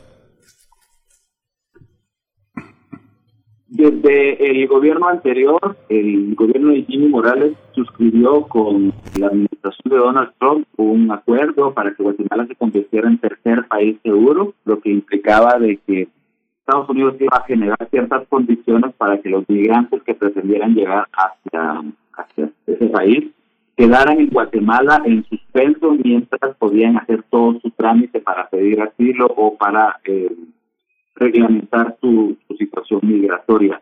Este fue un acuerdo que dio un giro total a la política migratoria de Guatemala, toda vez que acá, mientras eh, se hiciera de manera pacífica, pues lo que se hacía era acompañar a las caravanas para que para que no hubieran incidentes y trasladar el problema obviamente a las autoridades mexicanas.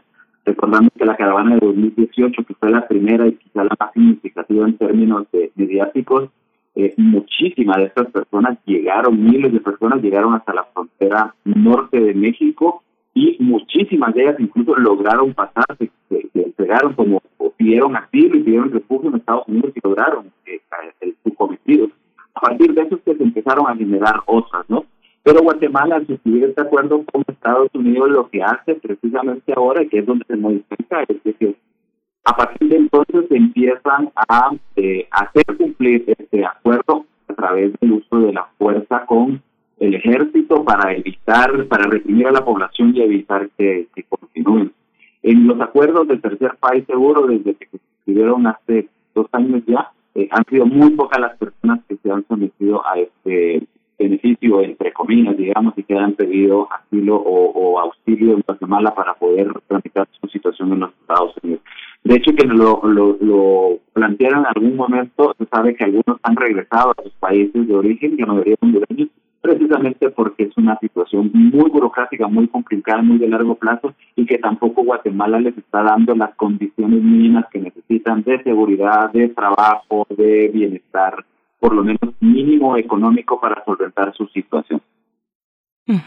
Carlos Arrazola también, bueno, ya hay personas deportadas, esto lo comentábamos eh, al inicio en la introducción de esta charla, nosotros contábamos cerca de 3.500 migrantes hondureños ya regresados a su país, pero ¿qué pasa con, en qué situación se encuentra el resto? Que podríamos hablar de cerca de 6.000 personas todavía, ¿qué está pasando el día, al día de hoy eh, precisamente con esta tensión? Ah, las autoridades de Migración de Guatemala reportan sí un promedio de 3.500 personas eh, regresadas a Honduras, dentro de ellos más de mil menores de edad, muchísimas mujeres dentro de ellos también, eh, que han sido devueltos de manera ordenada, digamos, ¿no? Que, tanto Guatemala como México ha prestado eh, medios de transporte para que, sean entregados a la frontera de Honduras. El tema es de que no tenemos estadísticas oficiales toda vez de que muchos de esos migrantes lograron burlar los cercos de seguridad o pasaron por otros sitios que no estaban de manera masiva, entonces lo, lograron pasar. No tenemos un, dato exacto sobre cuántas personas pudieron haber seguido su camino y habrán llegado a las fronteras de Guatemala con México muchos optan mejor por irse por Belice y desde Belice pues ingresar a, territorio mexicano.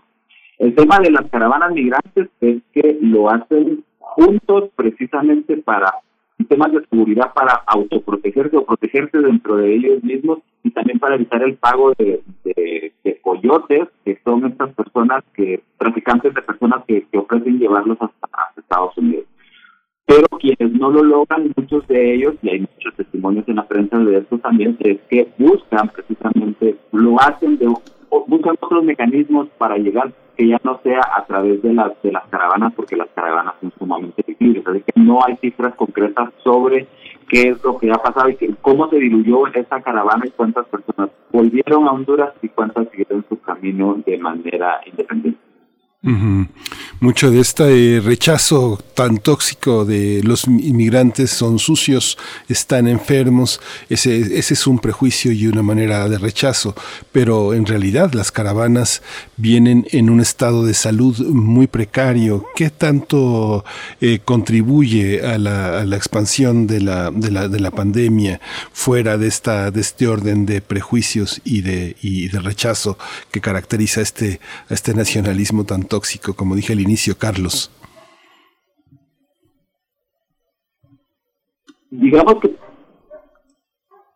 Hola. Sí. Sí, sí, te escuchamos. Ok, cuando tú me digas. Sí, ya, ya, Carlos, sí, adelante. Adelante.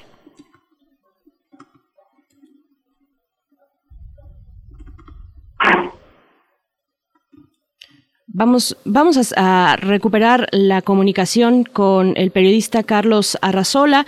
Estamos conversando, bueno, él es eh, periodista, analista independiente en Guatemala. Hemos recurrido a él en distintos momentos precisamente para hablar de, lo que ocurre, bueno, ahora en este contexto de esta numerosa caravana de personas migrantes de origen eh, hondureño que están pues ahí a las puertas, algunos, otros ya mm, bastantes, eh, 3.500 migrantes ya regresados a su país cuando además tenemos este contexto de las tormentas que, azotaron la región, la tormenta Iota y Eta hacia, pues por ahí de octubre, si no mal recuerdo, del año pasado, estas, eh, pues estos fenómenos naturales que hicieron estragos muy, muy importantes, devastadores en la región. Eh, creo que creo que ya lo tenemos, Miguel Ángel. Mm, bueno, que nos comente la, producción, pero sino también decir que uno de los de las cuestiones es eh, Miguel Ángel qué le toca y cómo está actuando el gobierno mexicano, porque finalmente también desde aquí eh, para con nuestros propios compatriotas que están en Estados Unidos, uno de los temas es el de la vacunación, el de la salud ahora en esta epidemia. Entonces, eh, no, creo que creo que no tenemos todavía a Carlos Arrazola, pero ese es también uno de los temas, tanto las acciones que ha tomado el gobierno mexicano frente a la cuestión guatemalteca como desde misma Guatemala eh, atender a las cuestiones de, de, salud. Y bueno, ya lo tenemos de regreso, pero les recordamos que tenemos este delay, este retraso en la comunicación, pero te preguntamos, bueno, Carlos Arrazola, eh, Miguel Ángel te estaba planteando algo.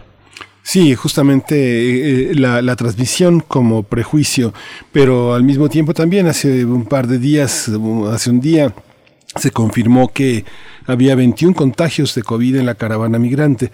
Sin embargo, también contamos con este reporte que los, eh, la Secretaría de Salud de Quintana Roo, la Secretaría de Salud de Chiapas reportan sobre los estados de salud en los que llegan muchísimos migrantes con estados de desnutrición avanzados, con enfermedades muy oportunistas, que, que este, en estados de anemia o de, de, falta de, de, enorme cansancio se apropian del cuerpo.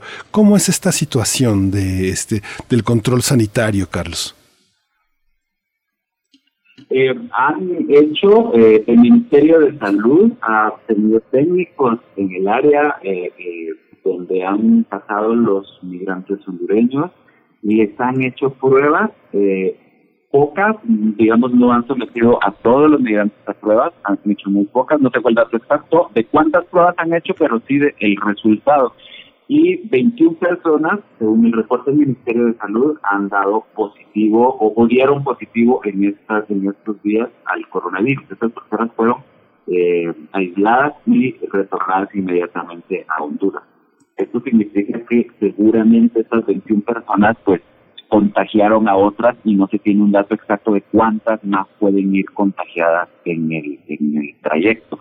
Y les decía que esta es una situación que nadie puede negar y que preocupa a todos los actores de la sociedad de la sociedad guatemalteca porque es una situación que está fuera de control pero es una situación que está fuera de control no solo en los migrantes sino que a nivel de a nivel de toda la sociedad tanto en Centroamérica como en México incluso en, el mismo Estados Unidos. Entonces y más ahora con esta nueva ola de contagios eh, la preocupación es mayor eso por un lado, pero por el otro lado también hay eh, que evidentemente esto sirve para generar argumentos en contra de los migrantes, pero también hay otros lastres que, socialmente eh, generan una narrativa en contra de los migrantes como que su situación de pobreza y su situación que son señalados de ser delincuentes, eh, de que van a generar destrozos, daños, etcétera, y esto pues esto sí es un prejuicio puro y duro porque eh, para empezar los migrantes van de paso, no se están quedando en estos en estas tierras, sino que van hacia allá. Ahí sí, y hay muchos medios de comunicación que se prestan a, hacer eco a este tipo de, argumentos que evidentemente generan eh, una situación de rechazo en algunos sectores de la sociedad. Carlos Arrazola, nos vamos acercando ya al cierre de esta conversación. Te pregunto, por supuesto, bueno, una pregunta obligada ahora que tenemos la oportunidad de conversar contigo, ¿cuál es la situación en general de la pandemia en, en Guatemala? Eso por un lado, y por otro, hacia el cierre, preguntarte, pues, cómo se ve el papel de México en este momento específico, en esta confrontación entre las fuerzas del orden en Guatemala y los migrantes hondureños. Esas dos cuestiones Carlos, para eh, cerrar la charla, por favor? Empiezo por la segunda. Eh, hay mucha expectativa con respecto a cómo México vaya a reaccionar, eh, y me refiero a cómo México vaya a implementar a sus fuerzas de seguridad y vaya a reaccionar para evitar que, las, que las caravanas continúen. Esta particularmente de la que estamos hablando, como vimos, ya se ha dispersado. Es muy difícil que se vuelva a generar y a crear ya del lado de la frontera Guatemala-México, pero es muy probable también, porque así lo han dicho los migrantes, que va, van a seguir organizando y van a insistir. Hay, hay mucha expectativa con respecto al cambio de gobierno en los Estados Unidos respecto a la política migratoria hacia los centroamericanos y eso de alguna manera les da cierto nivel de esperanza, digamos, a, los migrantes para continuar pues, trasladándose hacia, hacia ese país. Entonces, con México hay una expectativa sobre si va a actuar respetando los derechos humanos o va a reprimir igual que ocurrió en Guatemala. Respecto a la pandemia en este país, hay una percepción de que están incrementando los casos, el gobierno dijo que en las próximas horas anunciará nuevas medidas para contener la, expansión. Sin embargo, ya el Ministerio de Salud aclaró que no se trata de nuevos toques de queda, ni de paralizar la economía, ni de cerrar eh, instituciones, sino que eh, serán nuevas medidas. No tenemos idea exactamente a qué se refieren, más bien puede ser un poco el tema de la comunicación para eh, pedir que la gente tome sus propias medidas sanitarias. Eh, hay una preocupación más bien a nivel de medios de comunicación y de instituciones con respecto al incremento de casos, pero a nivel social se, percibe como que mucha gente está continuando con su vida con mucha normalidad, el uso de las mascarillas es muy complicado, la gente usa un tapabocas pero no lo sabe usar de una manera adecuada, eh, la sociedad en términos generales creo yo que ha bajado un poco la guardia con respecto a esto, digamos las fiestas de Año Nuevo, ahora estamos, y de Navidad, ahora estamos viendo como que el resultado de, de, haber hecho fiestas, reuniones, convivios, etcétera, y ahora pues los casos se han incrementado con esto. Eh, Guatemala no recibe aún la vacuna y se ha dicho que pueden ser dos, tres o cuatro meses, pero no se tiene con claridad absoluta de cuándo es la vacuna, ni siquiera se ha dado a conocer un plan sobre quiénes van a ser los primeros beneficiados y que en qué plazos, en qué términos y bajo qué costos específicos para la sociedad va a venir esta vacuna. Y hasta que esto no se tenga claro, eh, vamos a seguir en medio de una situación de permanente peligro. Sí, pues eh, Carlos Arrazola, muchas gracias por toda esta, por todo este reporte, por toda esta participación. Muchas gracias por tu periodismo allá del otro lado de la, de la frontera pues seguimos, seguimos al habla porque esta situación eh, es necesario todo el tiempo tener claridad, tener información. Te mandamos un abrazo desde México y mucho, mucho, mucho trabajo por allá. Como siempre, un gusto compartir con ustedes y con su audiencia. Un abrazo y que estén bien. Gracias, igualmente. Mucha salud.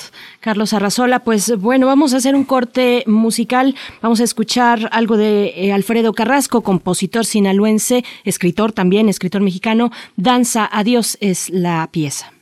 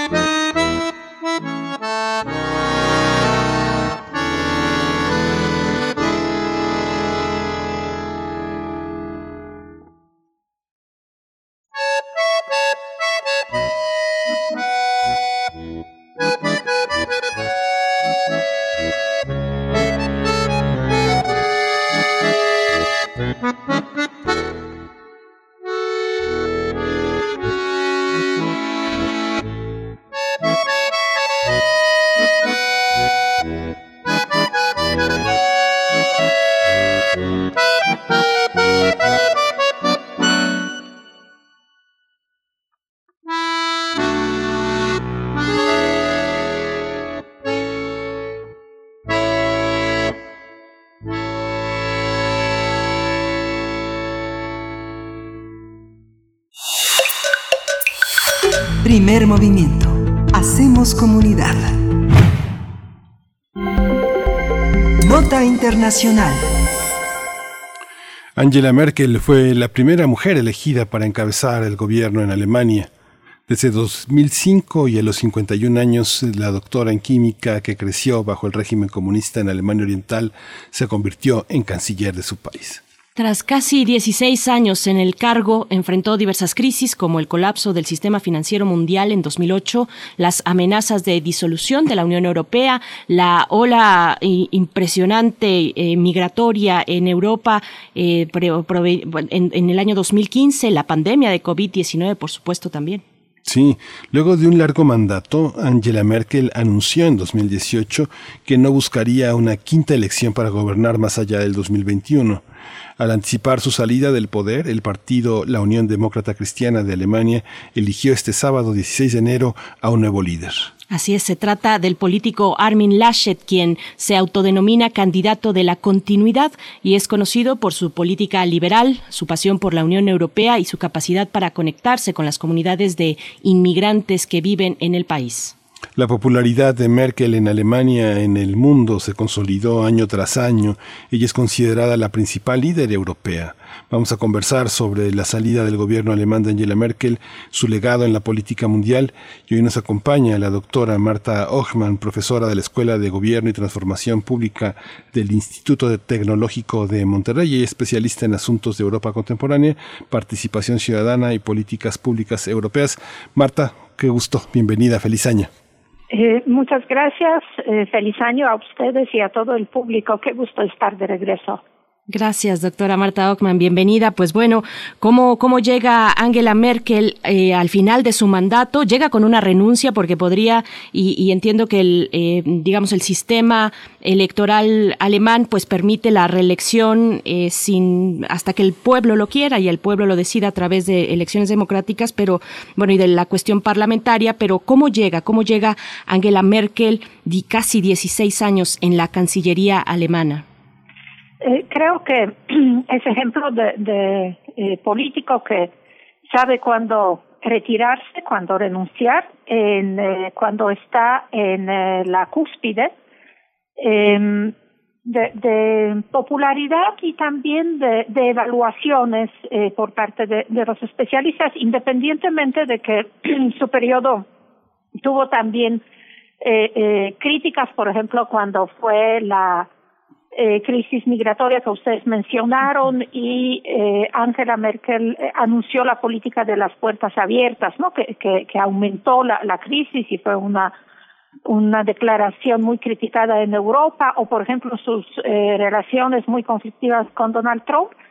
En general, Merkel es eh, una, una política muy bien evaluada tanto en Alemania como en la Unión Europea, que en esos tiempos, cuando los políticos son poco populares, pues evidentemente es, es, eh, es algo raro, ¿no? Es, es algo que vale la pena destacar. De sus logros, independientemente, no solamente para Alemania, que está en una buena situación económica a pesar de, de la crisis de la pandemia, también ha tenido muy buenas evaluaciones en cómo ha manejado eh, la pandemia, a pesar de que en la segunda ola Alemania también, pues, está sufriendo, eh, tiene niveles de contagio eh, altos, pero en, en todas estas crisis, en todas estas eh, dificultades, eh, ella ha mantenido imagen de una eh, una político que sabe negociar, eh, que sabe escuchar a su equipo, en el caso de COVID, por ejemplo, a los a los especialistas, a la comunidad de salud, comunidad académica. En Europa tiene la misma imagen de, de una eh, eh persona capaz de eh, de escuchar, de negociar, de, de lograr resultados a través de consultas y eso evidentemente es algo que, que se valora. Esta sucesión también es, también es la, una enorme continuidad. ¿no? Recuerdo muchas de las crónicas cuando Angela Merkel empieza su ascenso, una, una gran alumna, una joven que se acercó a Helmut Kohl cuando él eh, iniciaba un enorme liderazgo unificador en, en Alemania. De algún modo es una, es, forman parte de, de la reconciliación este, este gobierno de Angela Merkel después después del, después de caído el muro y después de todos estos acontecimientos tan fuertes en Alemania que parece que fue ayer todo en Alemania parece que fue ayer. Cómo es esta cómo es esta continuidad cómo qué, qué representa en esa en esa continuidad de Kohl eh, este, eh, y el primer ministro ahora Laschet eh, electo el sábado pasado indudablemente Merkel sí se comentó en su tiempo que eh, que fue pues la primer líder de la Alemania unida que eh, proviene que fue que se educó en, en Alemania Oriental no que, que también eh, pues llamó atención porque eh, a pesar de, pues ya eh, décadas después de la eh, reunión sigue habiendo mm, diferencias todavía en los niveles de desarrollo entre Alemania oriental, Alemania occidental y también esas ciertas diferencias eh, políticas. En, eh, digamos que derecha radical está más popular en Alemania oriental que en Alemania occidental, ¿no? Entonces, efectivamente, esa mm, eh, esa imagen de eh, pues de una mujer que también es, es raro en Alemania, bueno, ustedes dijeron es la primera mujer, ¿no? Al, que encabeza el gobierno, porque sí, la, cultura alemana es todavía eh, eh, teñida por, esta esta visión eh, tradicional, ¿no? De que, el lugar de la mujer es en, la casa, en, en la eh, con los hijos y en la iglesia, ¿no? Y, ella evidentemente pues ha demostrado eh, tener eh, mucha autoridad, aunque también es conocida por este apodo, ¿no? De de madre, ¿no? De Mutti, que, que, le dan eh, los alemanes en el sentido de ver un poco con esta imagen maternal, que, eh, que bueno, es eh, más bien anécdota.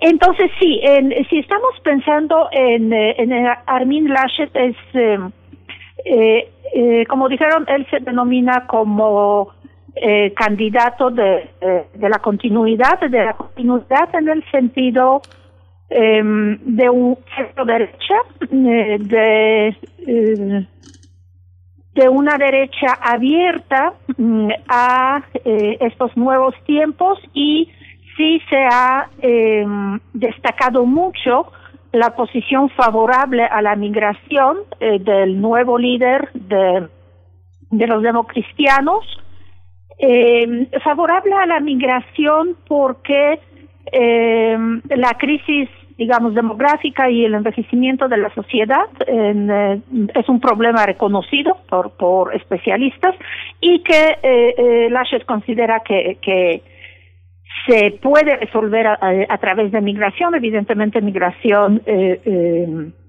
eh, regulada. ¿no?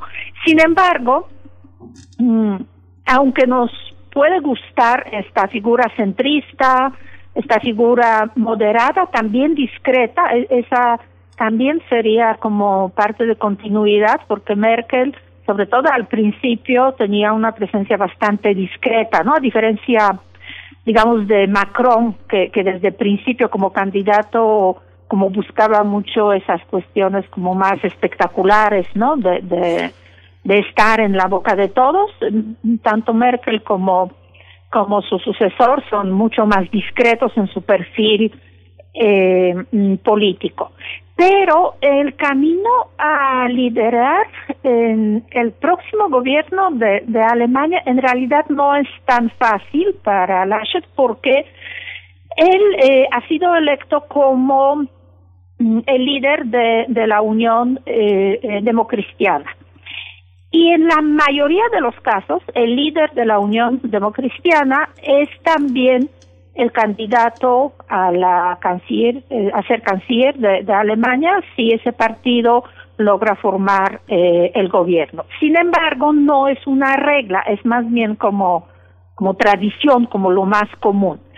Mm, eh, recordemos que, que a las elecciones nacionales legislativas eh, los eh, los democristianos se presentan siempre en la unión con eh, social cristianos que son un partido más chico en, de Baviera, un partido local, pero esta unión es sumamente importante. Y el líder de, de este partido, de, de CSU, eh, eh, Marcus Soder, es también eh, declarado, o tanto él se ha declarado como en las encuestas sale como un líder, eh, como que los electores de, centro derecha lo ven como el sucesor de Merkel.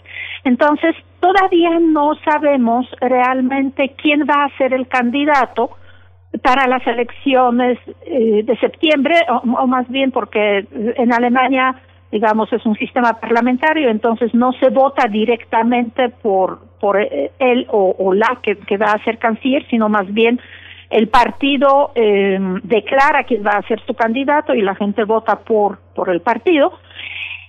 Y Marcus Soder es lo contrario de, de Laschet, es decir, es como candidato no de continuación de Merkel, sino un candidato que representa a los votantes y los miembros de, de los demo y social cristianos que, eh, que están girando más a la derecha, eh, que se centran más a los electores que eh, los eh, este partido de centro derecha está perdiendo eh, porque se dan con alternativa para eh, Alemania, que es un partido de derecha extrema.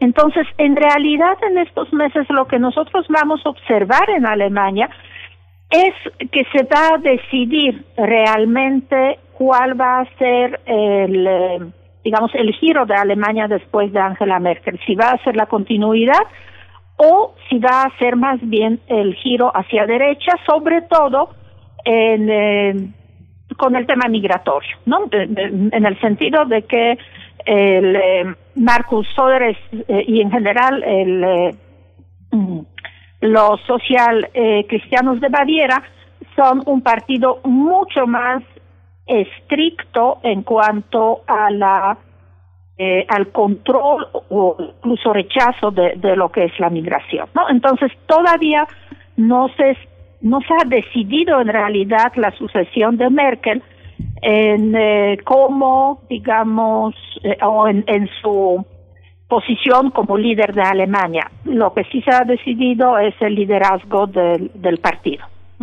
Claro. Doctora Marta Ockman, también, bueno, preguntarle, nos está comentando sobre, sobre Armin Laschet eh, por parte de eh, la Unión Cristiano-Demócrata, el partido de la todavía canciller Angela Merkel, Markus Soder de la Unión Social Cristiana de Baviera, pero hay otra tercera fuerza que a mí me gustaría incluir, que es precisamente la de la extrema derecha en Alemania, la AfD, el partido de ultraderecha, que además pues ha recuperado, ha recogido eh, manifestaciones importantes que se están dando también en Alemania con respecto, bueno, discursos euroescépticos, antimigrantes, eh, intolerancias raciales. ¿Qué decir de esa otra parte más radical de la derecha en Alemania? Sí, Alternativas para Alemania es el partido que más ha crecido, en, eh, o sea, realmente aparece por ahí electoralmente como partido eh, importante en 2013, eh, cuando en las elecciones eh, nacionales ganó 4.7% de votos y cuatro años después ganó eh, 12.6%, es decir, prácticamente triplicó su, su votación, su electorado. Y en, eh, y en general observamos, y eso sí es importante, que los alemanes están, eh, o por lo menos un número significativo de, alemanes, está abandonando los partidos tradicionales, tanto de centro derecha como de centro izquierda. De hecho, los socialdemócratas están pues prácticamente en crisis, crisis pues mortal. Eh, y, y, se están yendo a partidos que, mm, que, tienen programas como más definidos, más radicales, más ideológicos, que es precisamente alternativa para eh, Alemania de, extrema derecha, que es un partido euroescéptico, menciona abandonar la Unión Europea, aunque realmente nadie cree que, que esto suceda, pero bueno, es parte del programa y evidentemente es un partido muy eh, xenofóbico, sobre todo también antiislámico. Pero también han crecido los verdes. Mm, los verdes que se es un partido muy tradicional en, en Europa, digo Alemania, eh, vaya, partido ecologista, también pacifista. Y ese partido, y eso es, es muy interesante e importante, ha renacido porque incluyó en su programa, además de cuestiones ecológicas muy populares en Alemania, la defensa de lo que es la vida local, de lo que es lo local, también tiene mucho apego en Alemania. Recordemos que es un estado más federalizado, con más autonomía regional en, entre los estados europeos.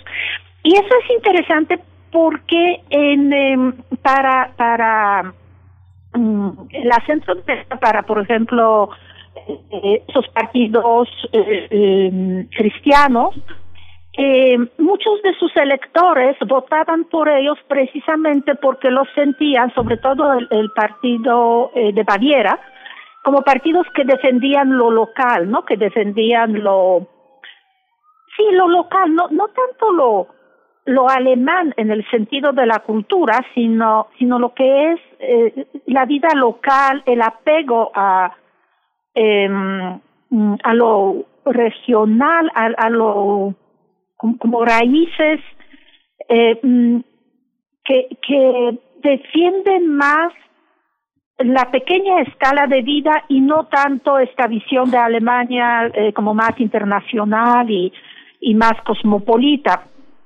Y eso provoca un eh, eh, un problema para para el partido de, de Angela Merkel porque sus electores digamos si si va a ganar como candidato en eh, el, candidato digamos que que defiende más la opción eh, de, de, derecha como, como Marx es parte del electorado de, de centro derecha que es en realidad más liberal y no le gusta este giro eh, que lo acerca a alternativa para, para Alemania puede votar por los verdes precisamente por, por, este programa más localista con el cual se siente identificado.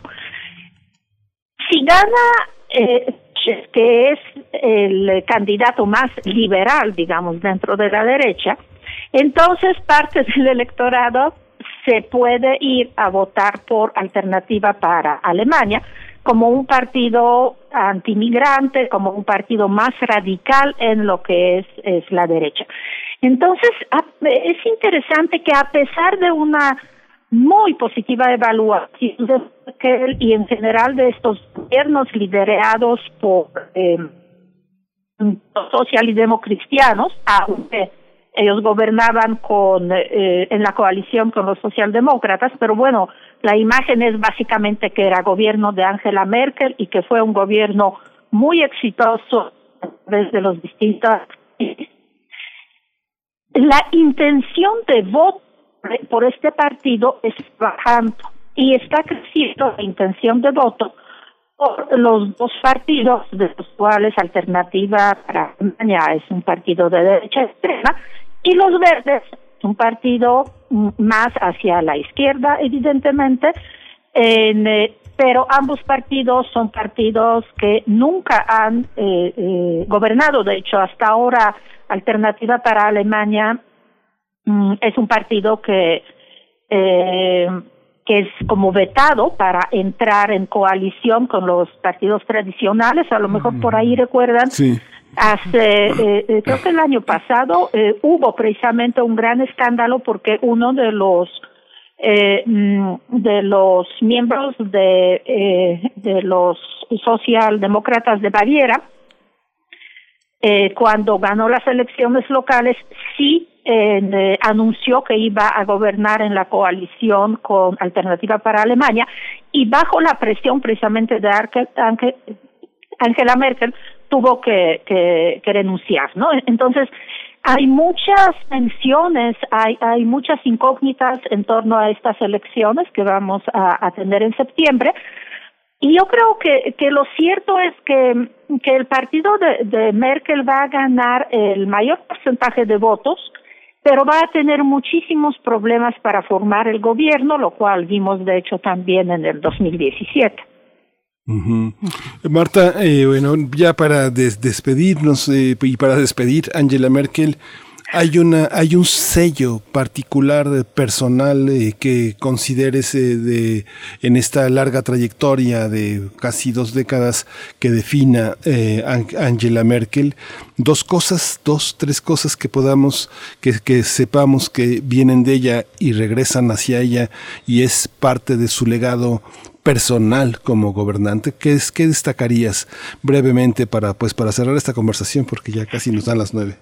Sí, yo creo que eh, lo más importante es su capacidad de negociar, que se basa en bajo perfil propio. Es decir, ella nunca buscó popularidad, nunca buscó eh, estar en los medios, el protagonismo, más bien siempre su trabajo fue como un trabajo de, de bajo perfil que hasta eh, permitía a otros políticos, como por ejemplo Macron, porque es importante esta cooperación entre Alemania y Francia en Europa, como brillar mucho más, pero a largo recorrido, que es lo que ha tenido Angela Merkel, indudablemente es, es un perfil muy exitoso. Y yo creo que independientemente de, de que termina su carrera como líder de Alemania, va a tener una, un papel todavía importante dentro de la Unión Europea, como por ejemplo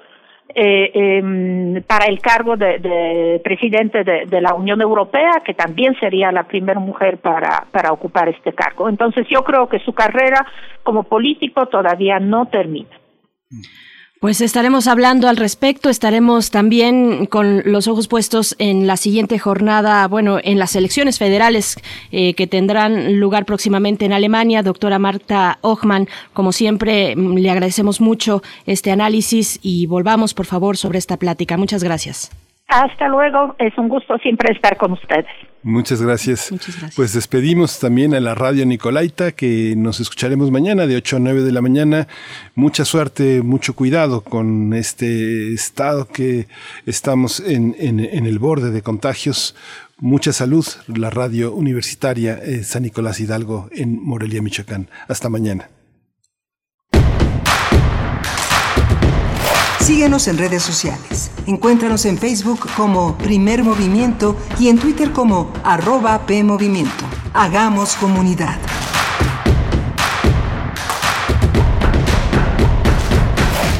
No es para quedar bien con el electorado. No es por aparentar que se cumple la ley. No es para cumplir con lo políticamente correcto. La participación de las mujeres en la política debe ser paritaria y ejercerse en condiciones de igualdad en todos los niveles de gobierno. El INE promueve nuestra participación y garantiza nuestros derechos políticos y electorales. Para que la democracia sea plena, contamos todas, contamos todos. INE. Ya inició el proceso electoral 2020-2021. Y en el Tribunal Electoral de la Ciudad de México protegemos tus derechos político-electorales respetando todas las medidas de seguridad sanitaria. Con el fin de brindarte la atención que mereces de forma segura, habilitamos la modalidad a distancia. Llama al 55 53 40 4600. En caso de que nos visites, te invitaremos a seguir los protocolos de salud. Tribunal Electoral de la Ciudad de México, garantizando justicia en tu elección. El gobierno de la Cuarta Transformación garantizará que todas y todos recibamos la vacuna contra el COVID-19 y en Morena pondremos la mitad de nuestro presupuesto para la compra de vacunas y que éstas lleguen a cada rincón del país, parejo, sin distinción social, sin influyentismo y sin corrupción, porque la salud es un derecho, no un privilegio. Morena, la esperanza de México. Maestro prevenido, vamos a grabar. Adelante. Soy Óscar de la Borbolla y quiero invitarlos a escuchar un nuevo programa, Las Seas del Azar.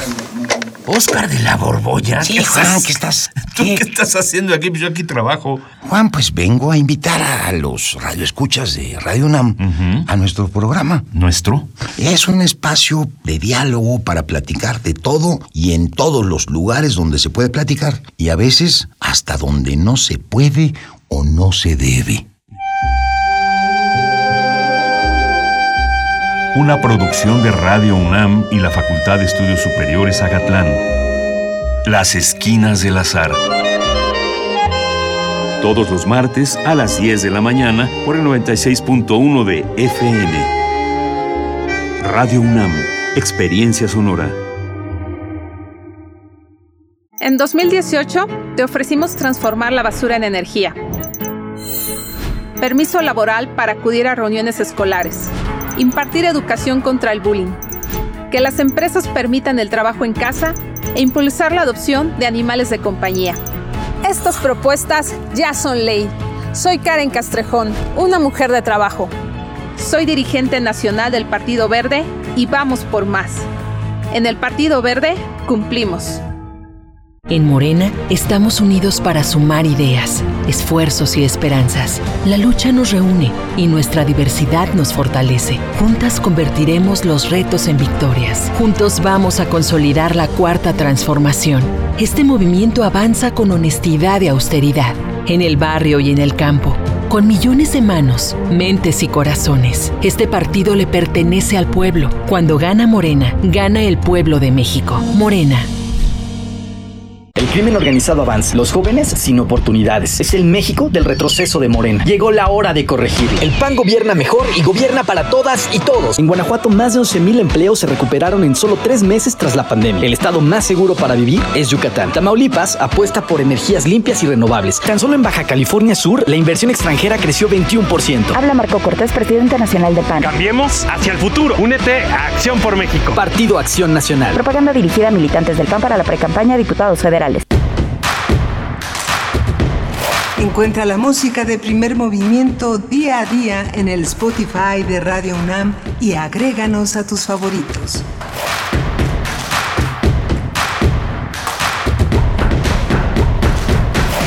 Hola, buenos días. Miércoles, miércoles 20 de enero. Son las 9 de la mañana con 5 minutos y estamos aquí en primer movimiento Socorro Montes se dirige eh, con los controles técnicos de la cabina. La nave Frida Saldívar está en la producción ejecutiva y Violeta Berber desde muy temprano eh, moviendo también eh, la, batuta en esta asistencia de producción mancomunada en este esfuerzo que hacemos todo el equipo de primer movimiento. A Berenice Camacho, buenos días. Buenos días, buenos días, querido Miguel Ángel Quemain. Pues sí, aquí estamos para dar inicio a nuestra tercera hora. Son las nueve con cinco minutos de la mañana. Tenemos por delante la poesía necesaria, una selección en voz también de Miguel Ángel Quemain. Y bueno, después nuestra mesa del día. La, seguimos hablando de cultura, la comunidad cultural ante la pandemia. Vamos a conversar con José Luis Cruz, eh, director, director de teatro, de obras de teatro, de danza en la UNAM, pues con montajes tanto clásicos como contemporáneos que han, se han presentado en espacios nacionales e internacionales. En fin, vamos a conversar sobre las rutas, las rutas de la cultura en estos momentos adversos, precisamente para quienes la realizan, para los creadores, las y los creadores de cultura y arte en este país. Y después tendremos también nuestra sección de química con el doctor Plinio Sosa. Vamos a hablar de el disprocio o en pos del horizonte Miguel Ángel. Y pues bueno, no sé, yo tengo algo que comentar antes de irnos al corte, pero te escucho. Por favor. No, no, por favor, bueno. No al corte, sino a la poesía. Este, sí, vamos, vamos a ir a la poesía, pero sí, tu comentario, tu comentario es importante que, que lo hagas. A mí, a mí lo que me preocupó mucho el día de ayer fue la noticia del traslado del cardenal, del ex cardenal Norberto Rivera en esta situación que padece eh, el, COVID. Él técnicamente es un hombre sin recursos, ¿no? Es un hombre, es un hombre religioso que ha ocupado un lugar muy importante en la, en la iglesia mexicana, francamente de capa caída, de capa caída frente a a, esta eh, huida de muchos feligreses, yo creo que fundamentalmente pensando en que este país es eh, un, país donde muchas madres han optado por, eh, por cobijar a sus hijos y encontrar en ellas mismas y en su familia el refugio ante la creciente pederastia y la protección del mundo laico, del mundo religioso de los, de los sacerdotes pederastas. Sin embargo, Norberto Rivera tiene una contribución importante y verlo, verlo caído en esta situación del tema del dinero, yo creo que es muy sintomática. Hace, voy a, la poesía la voy a dedicar a uno de los poetas más importantes de Nuevo León, a Iván Trejo, las deudas, las deudas, siete días de lucha contra la muerte y su pareja, su esposa, con la, con quien vivía, eh, eh, gracias a la ayuda de sus amigos, publicó Antier que poco a poco irá pagando toda la solidaridad que le brindaron para tener tanques de oxígeno, medicamentos, en fin, yo creo que es una cuestión sintomática sobre la que tenemos que abordar. La Iglesia, eh, tanto en Centroamérica como en México, ha tenido sensibles, eh, sensibles bajas. ¿Cómo, ¿Cómo se comporta el COVID en este, en este territorio y qué tan responsables son las propias autoridades eclesiásticas de, de ofrecer este último abrigo? Si no lo ofrecen ellos entre ellos mismos, ¿qué? ¿No? Así es, sí, un ejemplo sintomático, esto que estás explicando eh, y que habrá también que echarle, arrojarle un poco de luz, eh, ir un poquito más a profundidad, por supuesto, un tema muy importante. Y en nuestro tema internacional, hablando de Angela Merkel, que ya se despide después de renunciar al gobierno, bueno, a la Cancillería alemana, hay una mm, eh, biografía en español, la única biografía en español de Angela Merkel se publicó el año pasado, en febrero de 2020 20 y tengo, yo, yo no la tengo todavía, pero he escuchado muy buenos comentarios y de entrada la cuestión, el acceso de la lengua es la única en español, así es que bueno, sería interesante echarle un ojo, yo me comprometo a hacerlo ya de cara a las próximas elecciones en Alemania, las elecciones federales, pero fíjense que las autoras las autoras, una buena parte, o una parte al menos, una parte del trabajo que plasman en esta biografía que se titula Angela Merkel, la física del poder. Estas dos periodistas, que son además de origen latinoamericano, son colombianas, Cristina Mendoza Weber y Patricia Salazar, eh, cuentan también cómo parte de lo que recuperan en, esta, en este libro se dio en torno a un lugar muy especial, un edificio muy particular en Alemania que es la Casa de la Prensa. La Casa de la Prensa que reúne ahí pues a todos los periodistas, ¿no? Como su nombre lo indica, es un lugar muy peculiar que no tenemos eh, para el caso mexicano, pero que ahí se reúne toda la prensa eh, de Alemania. Y bueno, eh, todos los días, y ahí va mi relación un poquito con lo que ocurre en nuestro país, todos los días hay una rueda de prensa, no con la canciller, pero sí con el vocero de la canciller, eh, con el vocero de Angela Merkel. Ella va unas dos veces por año más o menos. Y bueno, me pareció interesante eh, un poco ponerlo aquí en el centro de lo que hemos estado conversando, un poco poner estos contrastes de cómo se ejerce el oficio periodístico en países como Alemania o en países como el nuestro. Así es que bueno, ahí les dejo la recomendación y también esta anécdota sobre la Casa de la Prensa en Alemania, Miguel Ángel. Sí, justamente este libro que, que hizo eh, Cristina Mendoza Weber y Patricia Salazar Figueroa, que aparte de la fecha de nacimiento de Merkel hasta 2019, que es hasta donde llegan los últimos datos de, del libro, este, este libro está accesible en Bookmate, una, una aplicación que vale mucho la pena apoyar porque ahí están gran parte de las novedades de nuestra industria editorial. No se pueden descargar los libros, pero se pueden leer y además hay una comunidad de lectores este, que quienes leen comentan, este, comparten subrayados, es, es muy interesante. Y ya el libro de Angela Merkel en español está accesible en esta, en esta, en este espacio que pues es, es, es, económico, es económico, te da acceso a muchos, muchos libros. Angela Merkel, La física del poder, con un, con un este, con, es, un libro nutrido, importante, es un reportaje, así que vale mucho la pena apoyar al periodismo latinoamericano con este trabajo. Así es, por supuesto. Pues bueno, con esta, con este paréntesis nos vamos, si quieres, ya con la poesía. Vámonos. Vamos. Primer movimiento. Hacemos comunidad. Es hora de Poesía Necesaria. Pues vamos a dedicar este espacio a Iván Trejo. Iván Trejo, poeta, eh, él nació en, en, Tampico en 1978.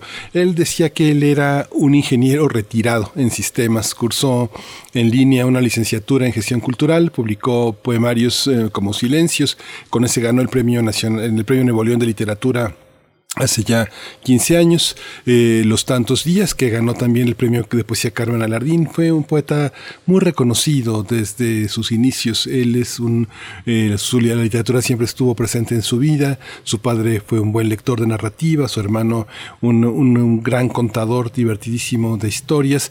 De ahí pasó eh, de las enciclopedias que había en su casa a la narrativa.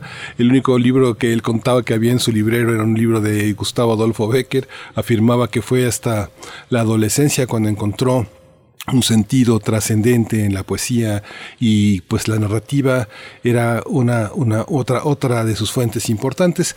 Destacó muchísimo como editor fue un hombre muy muy respetado muy querido. Él fue editor en Homo Scriptum en Postdata en en atrás adelante una editorial de la que hemos hablado aquí. La fundó en 2014 hablamos de ella cuando estuvimos en Guadalajara hace dos años y el año pasado. Es, eh, tiene un catálogo pues muy rico. Este, nuestra compañera Tamara Quirós hizo una reseña interesante sobre A Golpe de Linterna, sobre escritoras mexicanas del siglo XX de Liliana Pedrosa. Está en el podcast de, este, de de Prisma RU fue un libro en tres tomos, eh, una edición en tres tomos muy importante, su último legado, este libro de Liliana Pedrosa sobre las cuentistas mexicanas. Lo vamos a acompañar con una, con una gran cantante canadiense, una mujer joven nacida en el 87, Elise Legros, con una canción que se llama Anymore. Dice así, eh, Iván Trejo en este poema que se titula Los tantos días. Entre tus brazos y mis brazos, hay un puente de tela corroída por el tiempo, sí, animal ermitaño en hambruna, y uno avanza sin saber dónde hay que parar, en el puente justo por el punto medio. El camino es angosto antes o después de cualquier lugar, y ven que marea a los suicidas, como un canto a la deriva, uno no sabe si ya durmió bastante o si ya ha despertado el ángel o los perros de la orilla. Si es un trozo de recuerdo lo que galopa en el pecho o es la bendita putería de la soledad. ¿Bajo qué puente? ¿Sobre qué puente? ¿En qué puente? Si supiéramos tan solo nombrarlo para que venga a llevarnos volando casi a cualquier parte, o es el temblor de mi mano el que piensa que este puente no me sostiene más. 2. A la mitad del trayecto uno decide tarde o temprano, uno decide que debe morir, inevitablemente caer. Habrá que avisar antes de alzar el brazo, tirarse de espalda como un buzo, sentir el agua fría y quebrar el del cuello. 3. Siempre me dijeron que había que pedirle a la tormenta que se detenga, hasta que uno abriera bien la boca, cerrara los ojos y esperara la nada que no sucede, pero llega al fin. Qué enano es el tiempo cuando uno disfruta la espera. 4. ¿Y qué si la cruz del sur está al final del puente? ¿Y qué, ¿Y qué si el final solo es una bifurcación del tiempo, una continuación como un abrazo de tango en la milonga? ¿Y si fuera solo una urraca resolviendo las sombras? 5. Cuando uno termina de cruzar un puente, después de los tantos días, uno no sabe si va a morir o si un ancla está por levar. 6. Sucede que hay que irse, algunas veces, a otra parte.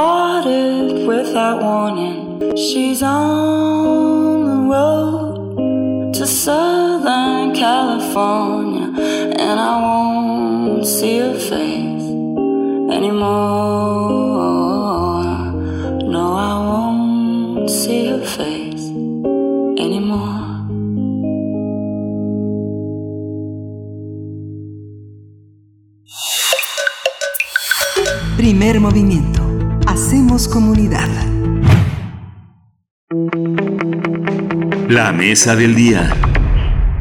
Justamente este, este 11 colectivos que conforman el MOCAM, el Movimiento Colectivo por la Cultura y el Arte en México, se han manifestado contra los recortes al presupuesto destinado a este sector y han denunciado la simulación, así como la falta de diálogo y compromiso por parte de las autoridades del gobierno federal. Por ello, desde el año pasado han impulsado la firma de una carta en la que exigen la renuncia de Alejandra Frausto como titular de la Secretaría de Cultura. También han realizado charlas y emitido boletines y comunicados para dar a conocer sus posturas, sus críticas y aportaciones a favor de la política cultural del país, en pro del bienestar de todos los artistas, creadores, gestores y trabajadores del arte y la cultura. Cabe señalar que, a decir de Juan Carlos Bonet, secretario ejecutivo del recién nombrado Sistema de Apoyo a la Creación y Proyectos Culturales, antes Fondo Nacional para la Cultura y las Artes, FONCA, en los próximos días se ejercerán como medida de emergencia recursos para apoyar a los creadores ante la crisis que enfrentan por la pandemia de la COVID-19. En entrevista con el periódico La Jornada, el funcionario dijo que si bien el SAC eh, así son sus siglas de este fondo, eh, este sistema de apoyo a la creación y proyectos culturales. El SAP no tiene la capacidad de contratar espectáculos. Se apoyará en otras áreas de la Secretaría de Cultura para destinar recursos y logística en la realización de actividades o talleres y así echar a andar al sector y la economía cultural. Vamos a conversar sobre las movilizaciones y las actividades de la comunidad cultural frente a los recortes al presupuesto para este sector. Está con nosotros José Luis Cruz, es eh, director de teatro, teatro y danza en la UNAM, es un egresado de la UNAM, un director que ha hecho enormes contribuciones a la historia del teatro universitario, ha montado teatro clásico contemporáneo, es un hombre cercano a la, es un maestro, es un, es un hombre dedicado a la docencia, pero también a la, a la gestión cultural. Lo saludo, le digo buenos días, José Luis, qué, qué bueno que estás tú para conversar sobre este tema tan espinoso. Buenos días, buenos días, gracias por la invitación y aquí dispuesto a cualquier pregunta. Muchas gracias. gracias. Muchas gracias, bienvenido, maestro José Luis Cruz. Bueno, pues preguntar eh, lo que estamos viendo ya desde mm, un poquito más de un año, pero con cada vez, cada vez con mayor fuerza, los creadores artísticos unidos, como no habíamos visto, eh, unidos en torno a la exigencia, pues de realizar un trabajo en condiciones dignas. ¿Cómo describir el momento que atraviesa la, cultura y las artes en estos momentos también de pandemia aquí en México? Bueno, yo creo que esto no es nuevo. Hay, hay un rezago cultural que nos heredaron desde los eh, regímenes anteriores, desde los gobiernos anteriores. Eh, ha venido, eh, digamos, avanzando un deterioro en la, sobre todo en la precariedad y en las condiciones socioeconómicas del sector cultural, de la comunidad cultural. Hay un planteamiento en, con base a, todos estos eh, elementos que eh, nace con un colectivo que se llama eh, Asamblea por las Culturas en México y es un, un organismo que creamos a través del inicio de la campaña de digamos de, de, esta contienda de la contienda electoral para la presidencia de la República Sí, y eh, hicimos, realizamos varios eh, planteamientos que tienen que ver con la reactivación del, económica del sector desde hace más de dos años. ¿sí? A partir de esto eh, se fueron eh, planteando varios temas fundamentalmente para abrir y democratizar y descolonizar la cultura en México. Eh, hubo una respuesta, un diálogo con algunos candidatos y se eh, formuló eh, la necesidad de un aumento al presupuesto con candidatos a diputados, a jefas, jefe de gobierno, a la presidencia de la República, etcétera.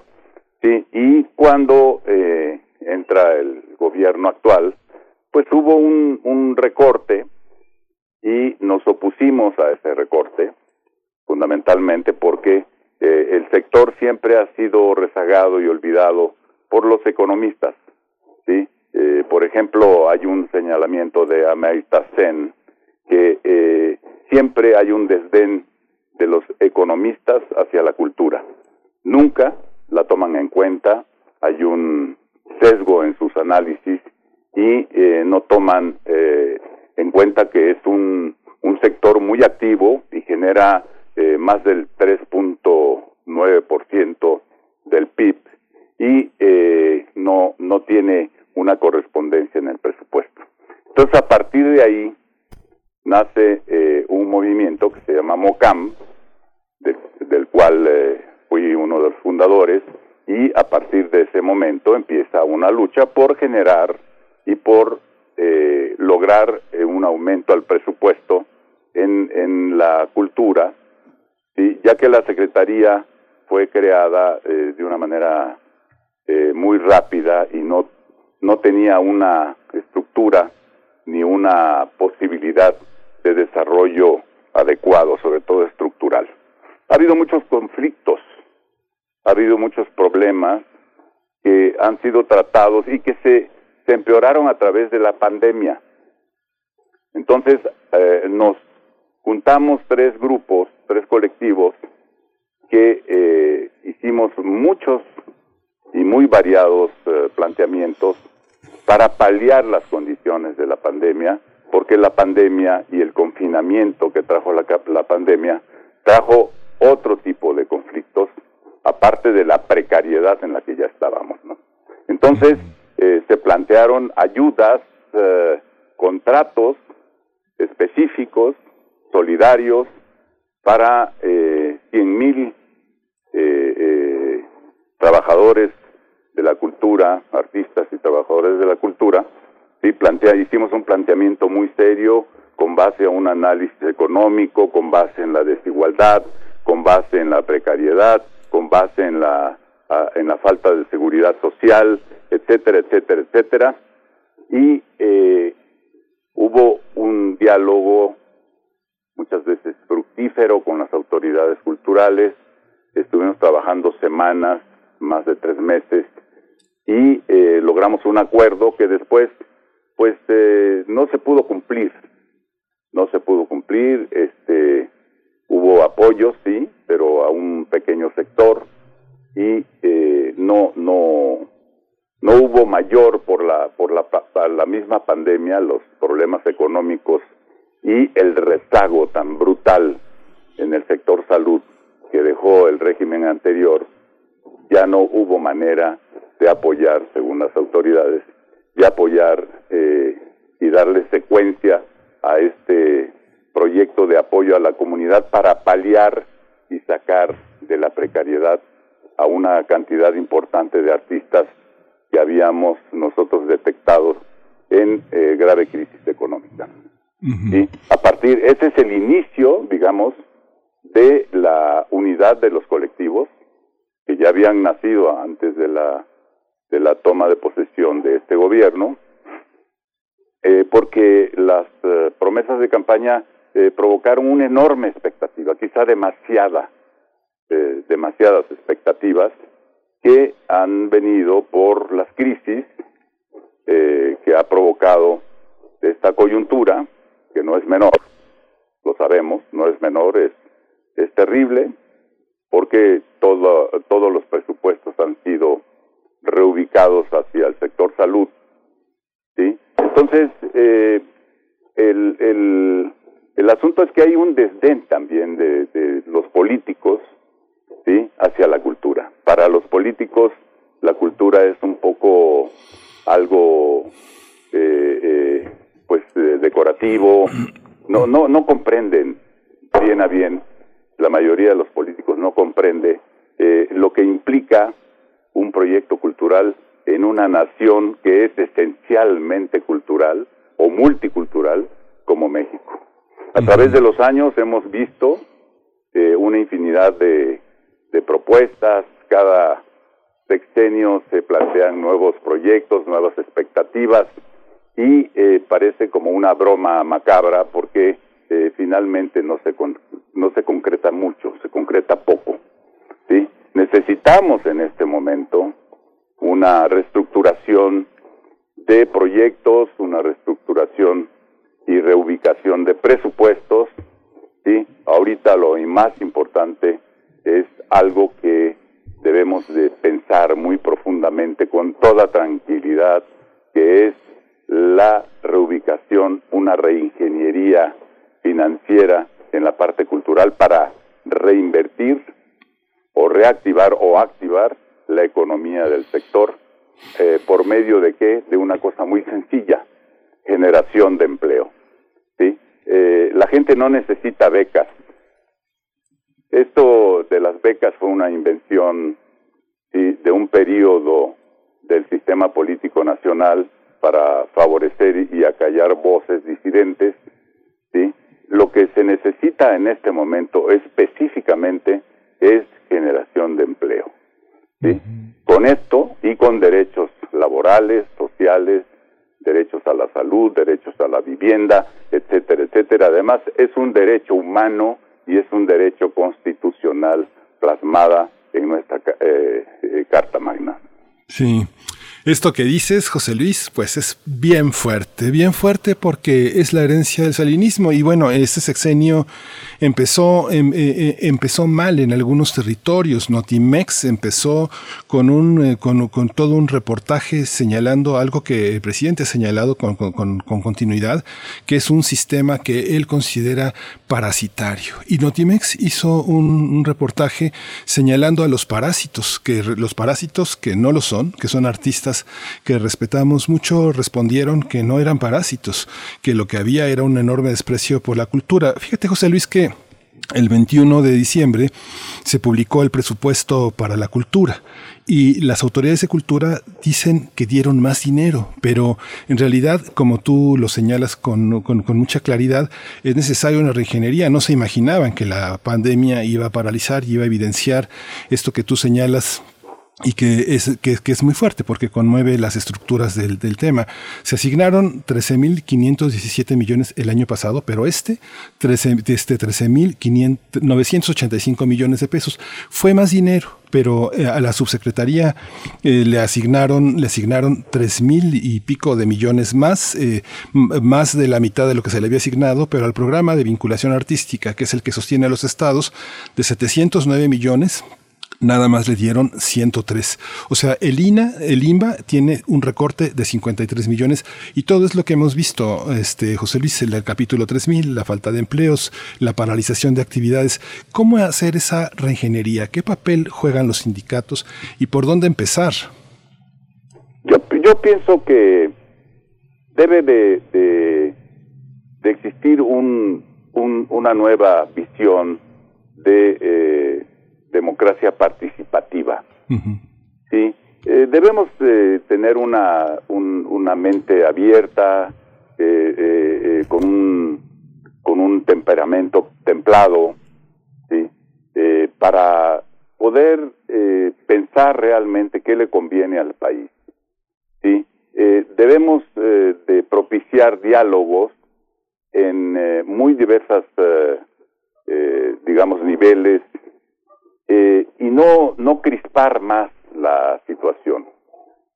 La cultura o las culturas en México necesitan apoyo, la comunidad cultural necesita apoyos, repito, no becas, necesita empleo en esta coyuntura para paliar su situación. Sí, eh, hubo recortes, a veces comprendemos que eh, si los dineros van a la comunidad eh, total del país, a la salud, sobre todo en esta coyuntura, porque eh, desafortunadamente la crisis eh, pandémica provocó otras crisis y ya se acerca en este año 2021 una nueva pandemia, que es la pandemia económica, y aunque estemos vacunados, el, el, problema va a ser la falta de empleo. ¿sí? ¿Cómo reestructurar todo esto? Pues hay muchas ideas. Una de ellas es reasignación presupuestal, es decir, eh, hay, hay proyectos que podrían esperar, hay proyectos que se podrían eh, posponer y esos, eh, digamos, esos recursos podrían dirigirse a lo que el presidente llama el mejor de los humanismos, que es la inversión en la gente. ¿sí? En la 4T hay un sinfín de versiones también, hay varios, varias 4T, ¿sí? Entonces, eh, eh, la cultura debería de tomar la iniciativa para eh, realizar proyectos en varias dimensiones. Qué bueno que mencionaste lo que Juan Carlos, el nuevo director de, del FONCA, está proponiendo, porque a mí me parece importante la inversión en la gente, la, eh, eh, una serie de contratos, una serie de proyectos que lleven a la reactivación cultural y a la reactivación económica por eh, consecuencia, ¿no? Entonces, se pueden inventar nuevamente o retomar viejos proyectos como para lanzar, olvidar un poco esas discusiones eternas y eh, lanzar una cruzada cultural en, por todo el país, de norte a sur, de sur a norte, del centro al poniente, al oriente, etcétera, como caravanas, caravanas, sí, que eh, nacen algunas en Chiapas, con eh, hablando de descentralización, de, de promoción, de difusión, sí, para que todos los que intervienen en la cadena productiva de eh, cultura puedan tener acceso a eh, un empleo digno, ¿sí? Y hemos hecho el análisis económico Y sí, con el presupuesto que hay en este momento, si se reasigna a generación de empleo, podríamos eh, tener una, eh, eh, digamos, un proyecto de más de tres millones seiscientas mil actividades culturales en todas las disciplinas, en todos los órdenes, contratando poetas, contratando eh, novelistas, contratando dramaturgos, eh, músicos, cantantes, este, eh, bailarines, etcétera, ¿no? Es decir, una enorme actividad que nunca o, o en pocos periodos de la historia, sí, eh, lo hemos tenido. Es decir, esa reactivación le daría un punch, una fuerza extra al país, una fuerza de esperanza que el país necesita en esta coyuntura. ¿sí? Eh, ha muerto mucha gente, eso es patético, es terrible, en condiciones realmente eh, eh, de marginalidad, ¿sí? en el ámbito artístico. ¿sí? Eh, efectivamente, los artistas tenemos un, trabajo cotidiano, ¿sí? Permanente, que en la pandemia se ha, ha sido truncado y hemos estado buscando en, en dentro de del streaming, dentro de las redes sociales, hacer algo diferente, novedoso, sobre todo la gente de teatro, la gente eh, que tiene necesidad de hacer eh, proyectos colectivos y presenciales. Sí, no es lo mismo, pero bueno, hemos estado buscando eh, y eh, digamos que la inversión privada no es el camino porque la inversión privada no le interesa la cultura porque está en función de la recuperación de su inversión y de su dinero. ¿sí? Quien tiene la obligación y tiene el deber de invertir en la cultura es el Estado. ¿sí? Por eso pagamos impuestos. ¿no? ¿sí? Hay una necesidad y este país, como dije hace un momento, es esencialmente eh, eh, cultural, es decir, tenemos una diversidad. Es muy complejo, ¿no? Es muy complejo y es muy eh, profunda la, la necesidad de creación que hay en todos los ámbitos. Ahora, eh, hay un sector, sí, hay que hablar de ello también, que fue beneficiado, fue beneficiado por los regímenes anteriores, sí. Bueno, hay que cambiar también la óptica. ¿sí? Hay, hay grupos dentro de la comunidad que nunca han sido apoyados por nadie y siempre han subsistido con base a su eh, quehacer cotidiano, a su lucha, a sus necesidades, eh, eh, lucha por sus, por sus necesidades creativas, eh, eh, año con año, de sexenio tras sexenio. Hay una resistencia en la cultura en México y eh, creo que vamos a salir adelante, pero el, el Estado, el gobierno, tiene que abrirse a una multiplicidad de diálogos con carácter resolutivo, ¿sí? Para que los acuerdos sean llevados, uh, uh, los acuerdos por escrito sean llevados a cabo. Necesitamos esta actitud abierta que tendrá que eh, reflexionar el, el gobierno hacia dónde tiene que ir esa democracia que se está buscando, como decía López Austin, hay que provocar los, los diálogos. Hace poco López Austin, que es un sabio, estaba diciendo que hay una necesidad específica ya de dialogar de otra manera, ¿no? Es decir, eh, hay una necesidad específica de abrir cauces. Yo creo en que sí se pueden abrir cauces, se pueden abrir puentes para eh, conjuntamente se pueda llegar a un buen puerto, sobre todo en una circunstancia como la que estamos entrando en este momento, que es eh, eh, una crisis, hay una crisis económica profundísima, profundísima. Tenemos muchos proyectos, tenemos muchos, muchas propuestas que eh, deberán, están siendo escuchadas para crear caminos diversos para todos los, los creadores. El gobierno tiene que gobernar para todos, ¿sí? y hay mm, una complejidad en la comunidad cultural como hay una complejidad en la República Mexicana. Nos vamos acercando al cierre de esta conversación, maestro José Luis Cruz. Le pregunto dos cuestiones. La primera es cómo organizar a perfiles tan diversos entre, entre los creadores. Bueno, sabemos que está el tema muy específico de los trabajadores del capítulo 3000, pero eh, hay una gran diversidad. ¿Cómo organizarles en aras a tener precisamente un empleo digno y con derechos? Eso por un lado. Y por otro, eh, pues su opinión sobre esta, este proyecto que continúa, el proyecto Chapultepec, que continúa precisamente en estos momentos. Tal vez si lo pensamos a un año atrás, pues sería distinta la discusión, probablemente, no lo sé, pero le dejo el micrófono. El proyecto Chapultepec específicamente lo hemos discutido sí, con las autoridades en múltiples ocasiones. Hay una eh, diversidad de opiniones respecto al proyecto Chapultepec, eh, muy ricas, muy interesantes. Por ejemplo, los arquitectos tienen algunas visiones, los artistas plásticos, los escénicos. Eh, el proyecto Chapultepec es un proyecto que es un proyecto presidencial, es un proyecto presidencial y específicamente cuando se, discutimos con Gabriel Orozco el, el, proyecto, pues a, veces resulta que, que es más un proyecto de, de obra pública, ¿no? De, es un proyecto que tiene que ver con otros sectores que a mí me parece centralista. Sí, yo lo he dicho abiertamente y se los dije a ellos sí, me parece centralista, me parece que es un proyecto que se puede, si ya está ya por decreto presidencial, que ya lo, lo asignaron un presupuesto, ese, ese, ese proyecto tiene que eh, irradiar inversión sobre, sobre su, eh, digamos, eh, proyecto original, tiene que descentralizarse, en primer lugar.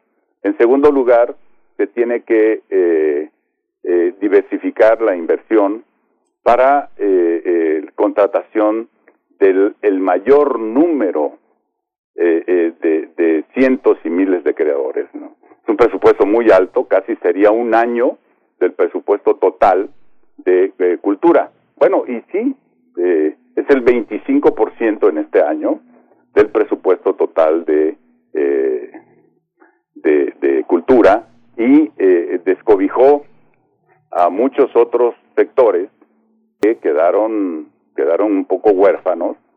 Eh, y entonces qué, qué hacer eh, hay que redirigir este esos presupuestos hay que reasignarlos eh, a, a, partir del mismo asunto de Chapultepec y eh, realizar esta contratación masiva de la que yo hablaba que es eh, un paliativo efectivamente porque ya por por asignación y por por un asunto de ley, pues ya está ya está hecho, pero a partir de de ese mismo concepto se puede irradiar a toda la República, ¿no? Es un es un proyecto que debe cambiar profundamente y eh, debe transformarse para que sea, como dice el mismo texto de, de Orozco, que sea más benévolo, más social, eh, más responsable, ¿sí? Pero la responsabilidad tiene que ver eh, también a quien beneficia. Y en esta coyuntura eh, tiene que beneficiar, en primer lugar, tiene que beneficiar a la sociedad en su conjunto y en segundo lugar, eh, también que es prioridad a el sector cultural, a su comunidad, a su gente. Y así como estaba diseñado, no beneficia a su gente. Entonces es un proyecto que en esta coyuntura es inadecuado tiene que posponer, se tiene, tiene que variar. ¿sí? Y lo demás, pues eh, creo que hemos eh, eh, propuesto un sinfín, el estatuto del artista, los derechos laborales de los artistas, los contratos tienen que ser directos y, y eh, también eh, favorecer con derechos de salud, derechos a la educación, derechos a la cultura, que es un derecho humano plasmado desde hace muchísimos años en la Constitución. No sé para qué le dan tanta vuelta, ¿no? Sí, esto de los outsourcing es, es una evasión y un, una evasión al compromiso de eh, asumir los derechos laborales. Sí. Sí, José Luis.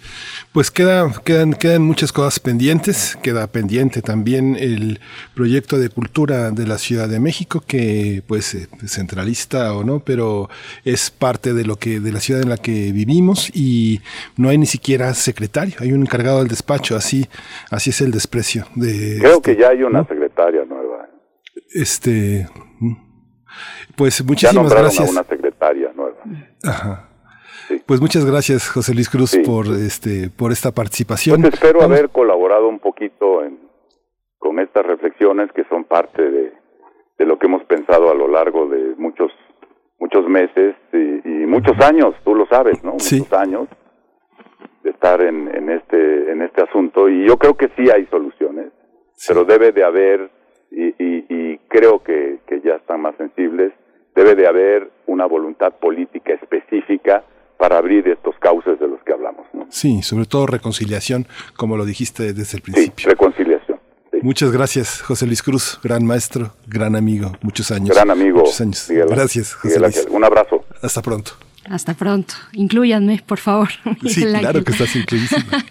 Oigan, vamos a ir con, con, música. Bueno, un tema que no, que no para, este de la cultura y del cual nos ocupamos aquí en distintos frentes, también presentando eh, eh, proyectos culturales eh, independientes en su momento también. Bueno, pero esto es lo que está ocurriendo y lo que están promoviendo muchos artistas en nuestro país, creadores, gestores. Vamos, vamos a ir con música. Esto se titula Eco y está a cargo de Ceci Juno. Te veo a través del caleidoscopio, solo veo tus colores, no veo tus límites. Y todo se hace tan nublado y nada, nada está claro y todavía suena el eco de tu voz, el eco de tu voz,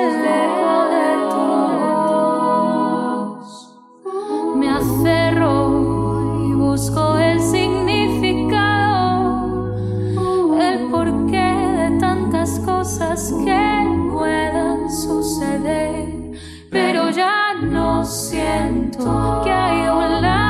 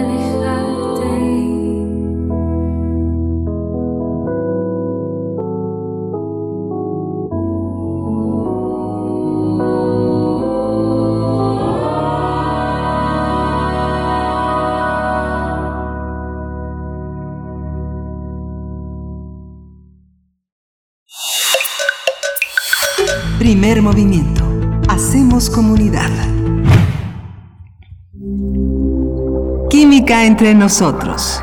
Química para todos. Como cada miércoles nos acompaña ya a través de la línea el doctor Plinio Sosa, académico de la Facultad de Química, divulgador científico, y bueno, para hablar en esta ocasión del disprocio o en pos del horizonte. Qué gusto escucharte, saludarte, doctor Plinio Sosa, bienvenido. Sí, gracias, Bere, Miguel Ángel. Plinio, buenos días. Sí. En la naturaleza, el disprocio se encuentra como óxido en los minerales monacita y basnacita. En la tabla periódica es uno de los sorprendentes lantanoides, que se ubican precisamente en el primer renglón del bloque F. La ubicación de un elemento en un determinado bloque de la tabla tiene que ver con el tipo de estado electrónico de su último electrón. En la mecánica cuántica, cada posible estado electrónico se describe con una función matemática que normalmente se etiqueta con un número y una letra. El número se refiere al nivel energético del estado electrónico y coincide con el número de renglón en la tabla periódica. Y la letra está relacionada con la forma de la zona donde se mueve el electrón y coincide con alguno de los cuatro bloques de la tabla. O sea, un electrón puede estar en un estado S, P, D o F. Si su último electrón es de tipo S, por ejemplo, el elemento quedará ubicado en el bloque S. Si es tipo P, estará en el bloque P, si es D, estará en el bloque D, y si es un electrón tipo F, estará en el bloque F. Las propiedades de los elementos son distintas dependiendo de en qué bloque se ubiquen. Por ejemplo, los elementos del bloque S suelen ser metales blandos y muy reactivos, mientras que los del bloque D son metales duros y muy estables. El bloque F se encuentra entre el S y el D, pero dado que los elementos del bloque F tienen muchos electrones en su última capa, uno esperaría que se parecieran más a los elementos del bloque D que a los del S. Sin embargo, no es así. En realidad, los electrones de tipo F, a pesar de ser de la última capa, están fuertemente atraídos por el núcleo, y esto hace que solo estén disponibles dos o tres de esos electrones. Y por lo tanto, se parezcan más a los del bloque S que a los del D. Es el caso del disprocio. Es un metal blando, plateado y brillante que fácilmente pierde tres electrones para dar lugar a las sales, a sales, perdón, de disprocio 3 más. El disprocio fue descubierto en 1886 por el químico francés Paul-Émile Lecoq. Antes, en 1879, en una fracción de la gadolinita se habían encontrado los óxidos de dos nuevos elementos, del olmio y del tulio. Lecoq sospechó que en el óxido de olmio podría estar escondido el óxido de un nuevo elemento, hasta entonces desconocido. Entonces se dio a la titánica tarea de tratar de separarlo, y no fue una tarea fácil. Tuvo que llevar a cabo una larga secuencia de muchos pasos químicos para finalmente obtener el hidróxido del nuevo elemento. Una vez aislado y purificado este hidróxido, Lecoq identificó al nuevo elemento mediante espectroscopía. Para enfatizar lo difícil que fue descubrirlo, Lecoq lo nombró disprocio, de la palabra griega disprositos, compuesta por dis, difícil, y prositos, alcanzable, es decir, difícil de alcanzar. La obtención de disprocio elemental tuvo que esperar hasta comienzos de la década de los 50 del siglo pasado, cuando el químico canadiense Frank Spedding perfeccionó una nueva técnica analítica, la cromatografía de intercambio iónico. Esta técnica fue clave para obtener y aislar los lantanoides, el resto de las tierras raras, que son otras tres, los actinoides y los elusivos elementos creados mediante procesos nucleares. En la cromatografía por intercambio iónico se hace pasar a través de una resina toda la mezcolanza de elementos químicos muy parecidos, de elementos muy parecidos. La resina tiene retiene los cationes de los distintos óxidos a diferentes velocidades, lo cual permite irlos sacando por separado uno por uno. El disprocio, como buen lantanoide, tiene muchas aplicaciones. Como componente de materiales para láseres, para barras de control en reactores nucleares, en la fabricación de discos compactos, en aleaciones con neodimio para fabricar los supermagnetos que se usan en los autos eléctricos. Es un componente menor del terfenol. El terfenol es una aleación de hierro y terbio que cambia de forma con el campo magnético. Puede expandirse o puede contraerse dependiendo del campo magnético. Y en lámparas de descarga, donde los compuestos de disprocio se usan para producir una luz blanca de gran intensidad. También se usa para medir radiactividad. En fin, una reflexión final. La historia del disprocio este elemento tan difícil de alcanzar, es la historia del conocimiento. Cada vez que creemos haberlo alcanzado, descubrimos, con sorpresa, pero también con gusto, que otra vez está ahí lejos, mirándonos tranquilamente, como invitándonos a que lo volvamos a alcanzar. Qué maravilla. Doctor Plinio Sosa, muchas gracias como siempre. Y bueno, antes de despedir, de despedirnos con usted, pues también preguntar, porque hay, hay nos llegaron algunas consultas, una muy particular, que, que está dirigida precisamente para hablar en esta sección sobre el proceso del oxígeno en tanque. Eh, hoy que estamos, como sabemos, ante la escasez de oxígeno en esta pandemia, ¿qué decir? ¿Cómo es este proceso? Así, eh, con toda certeza no lo sé, ¿no? A ciencia cierta pero me lo puedo imaginar.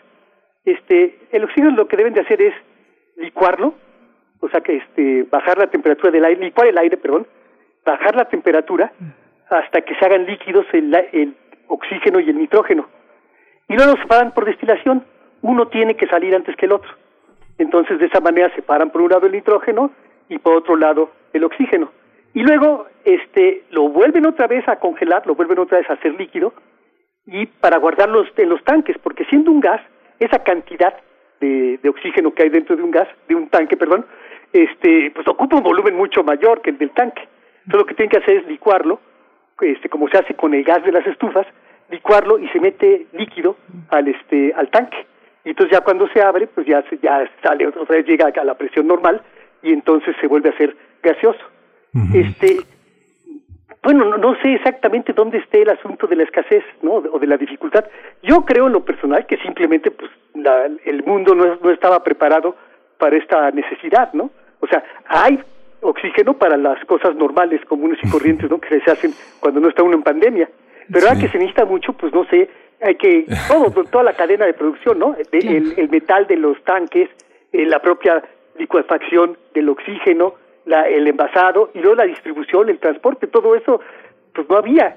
Y pues ahora hay que hacerlo desde, desde ahí, también la, en la cadena de producción se necesita el transporte, ¿no? Que estén disponibles. Entonces no sé exactamente qué es lo que hace que ahorita, ahorita, pero yo sí creo que es simplemente que aumentó la demanda y pues no hay con qué este, eh, compensar esa demanda, ¿no? Sí, bueno, Plinio, fíjate que eh, en diciembre un concentrador de oxígeno de 10 litros valía 20 mil pesos.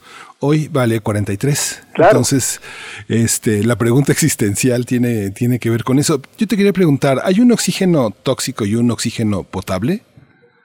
No, no, no, este, Es, es el mismo, solo hay un oxígeno, ¿sí? que es este, el oxígeno está formado por moléculas diatómicas, ¿no? Por eso le ponemos los químicos, le ponemos O subíndice 2, y es el mismo.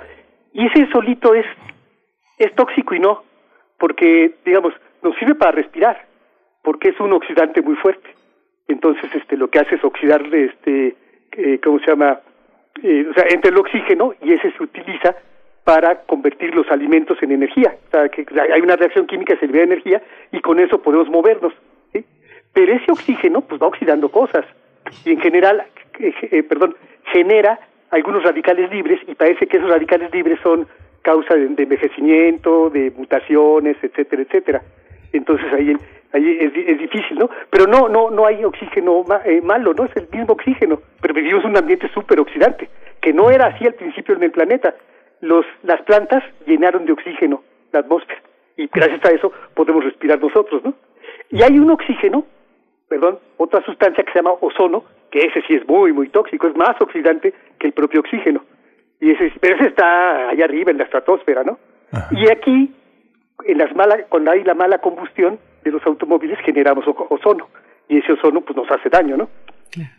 Pues, doctor Plinio Sosa, mucho que consultarle a la química. Por ahí, por supuesto, cuando uno lee las notas del dióxido de cloro que se está utilizando como remedio contra eh, la COVID-19, pues uno piensa en la química y en mi caso pienso en el doctor Plinio Sosa. Así es que bueno, ahí queda también esa consulta para más adelante. Fíjate ver nada más rapidísimo que tenemos algunos colegas químicos que defienden el uso del, el- del, del dióxido de cloro y son químicos y saben que es una cosa muy tóxica y que y que más que ayudar desayuda, ¿no? O sea, pero la, la gente suele tener fe en ciertas cosas y ya no ahí el razonamiento ya no actúa.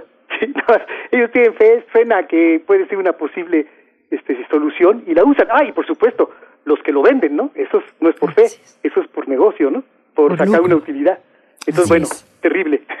Pues seguiremos insistiendo en esta, mm, pues en, en la comprobación científica de todo esto. Claro. que en tiempos como este la fe es a la que se acude eh, en momentos complejos, pero hay que disipar estas dudas, sobre todo cuando nos hacen daño, ha- hacen daño al organismo.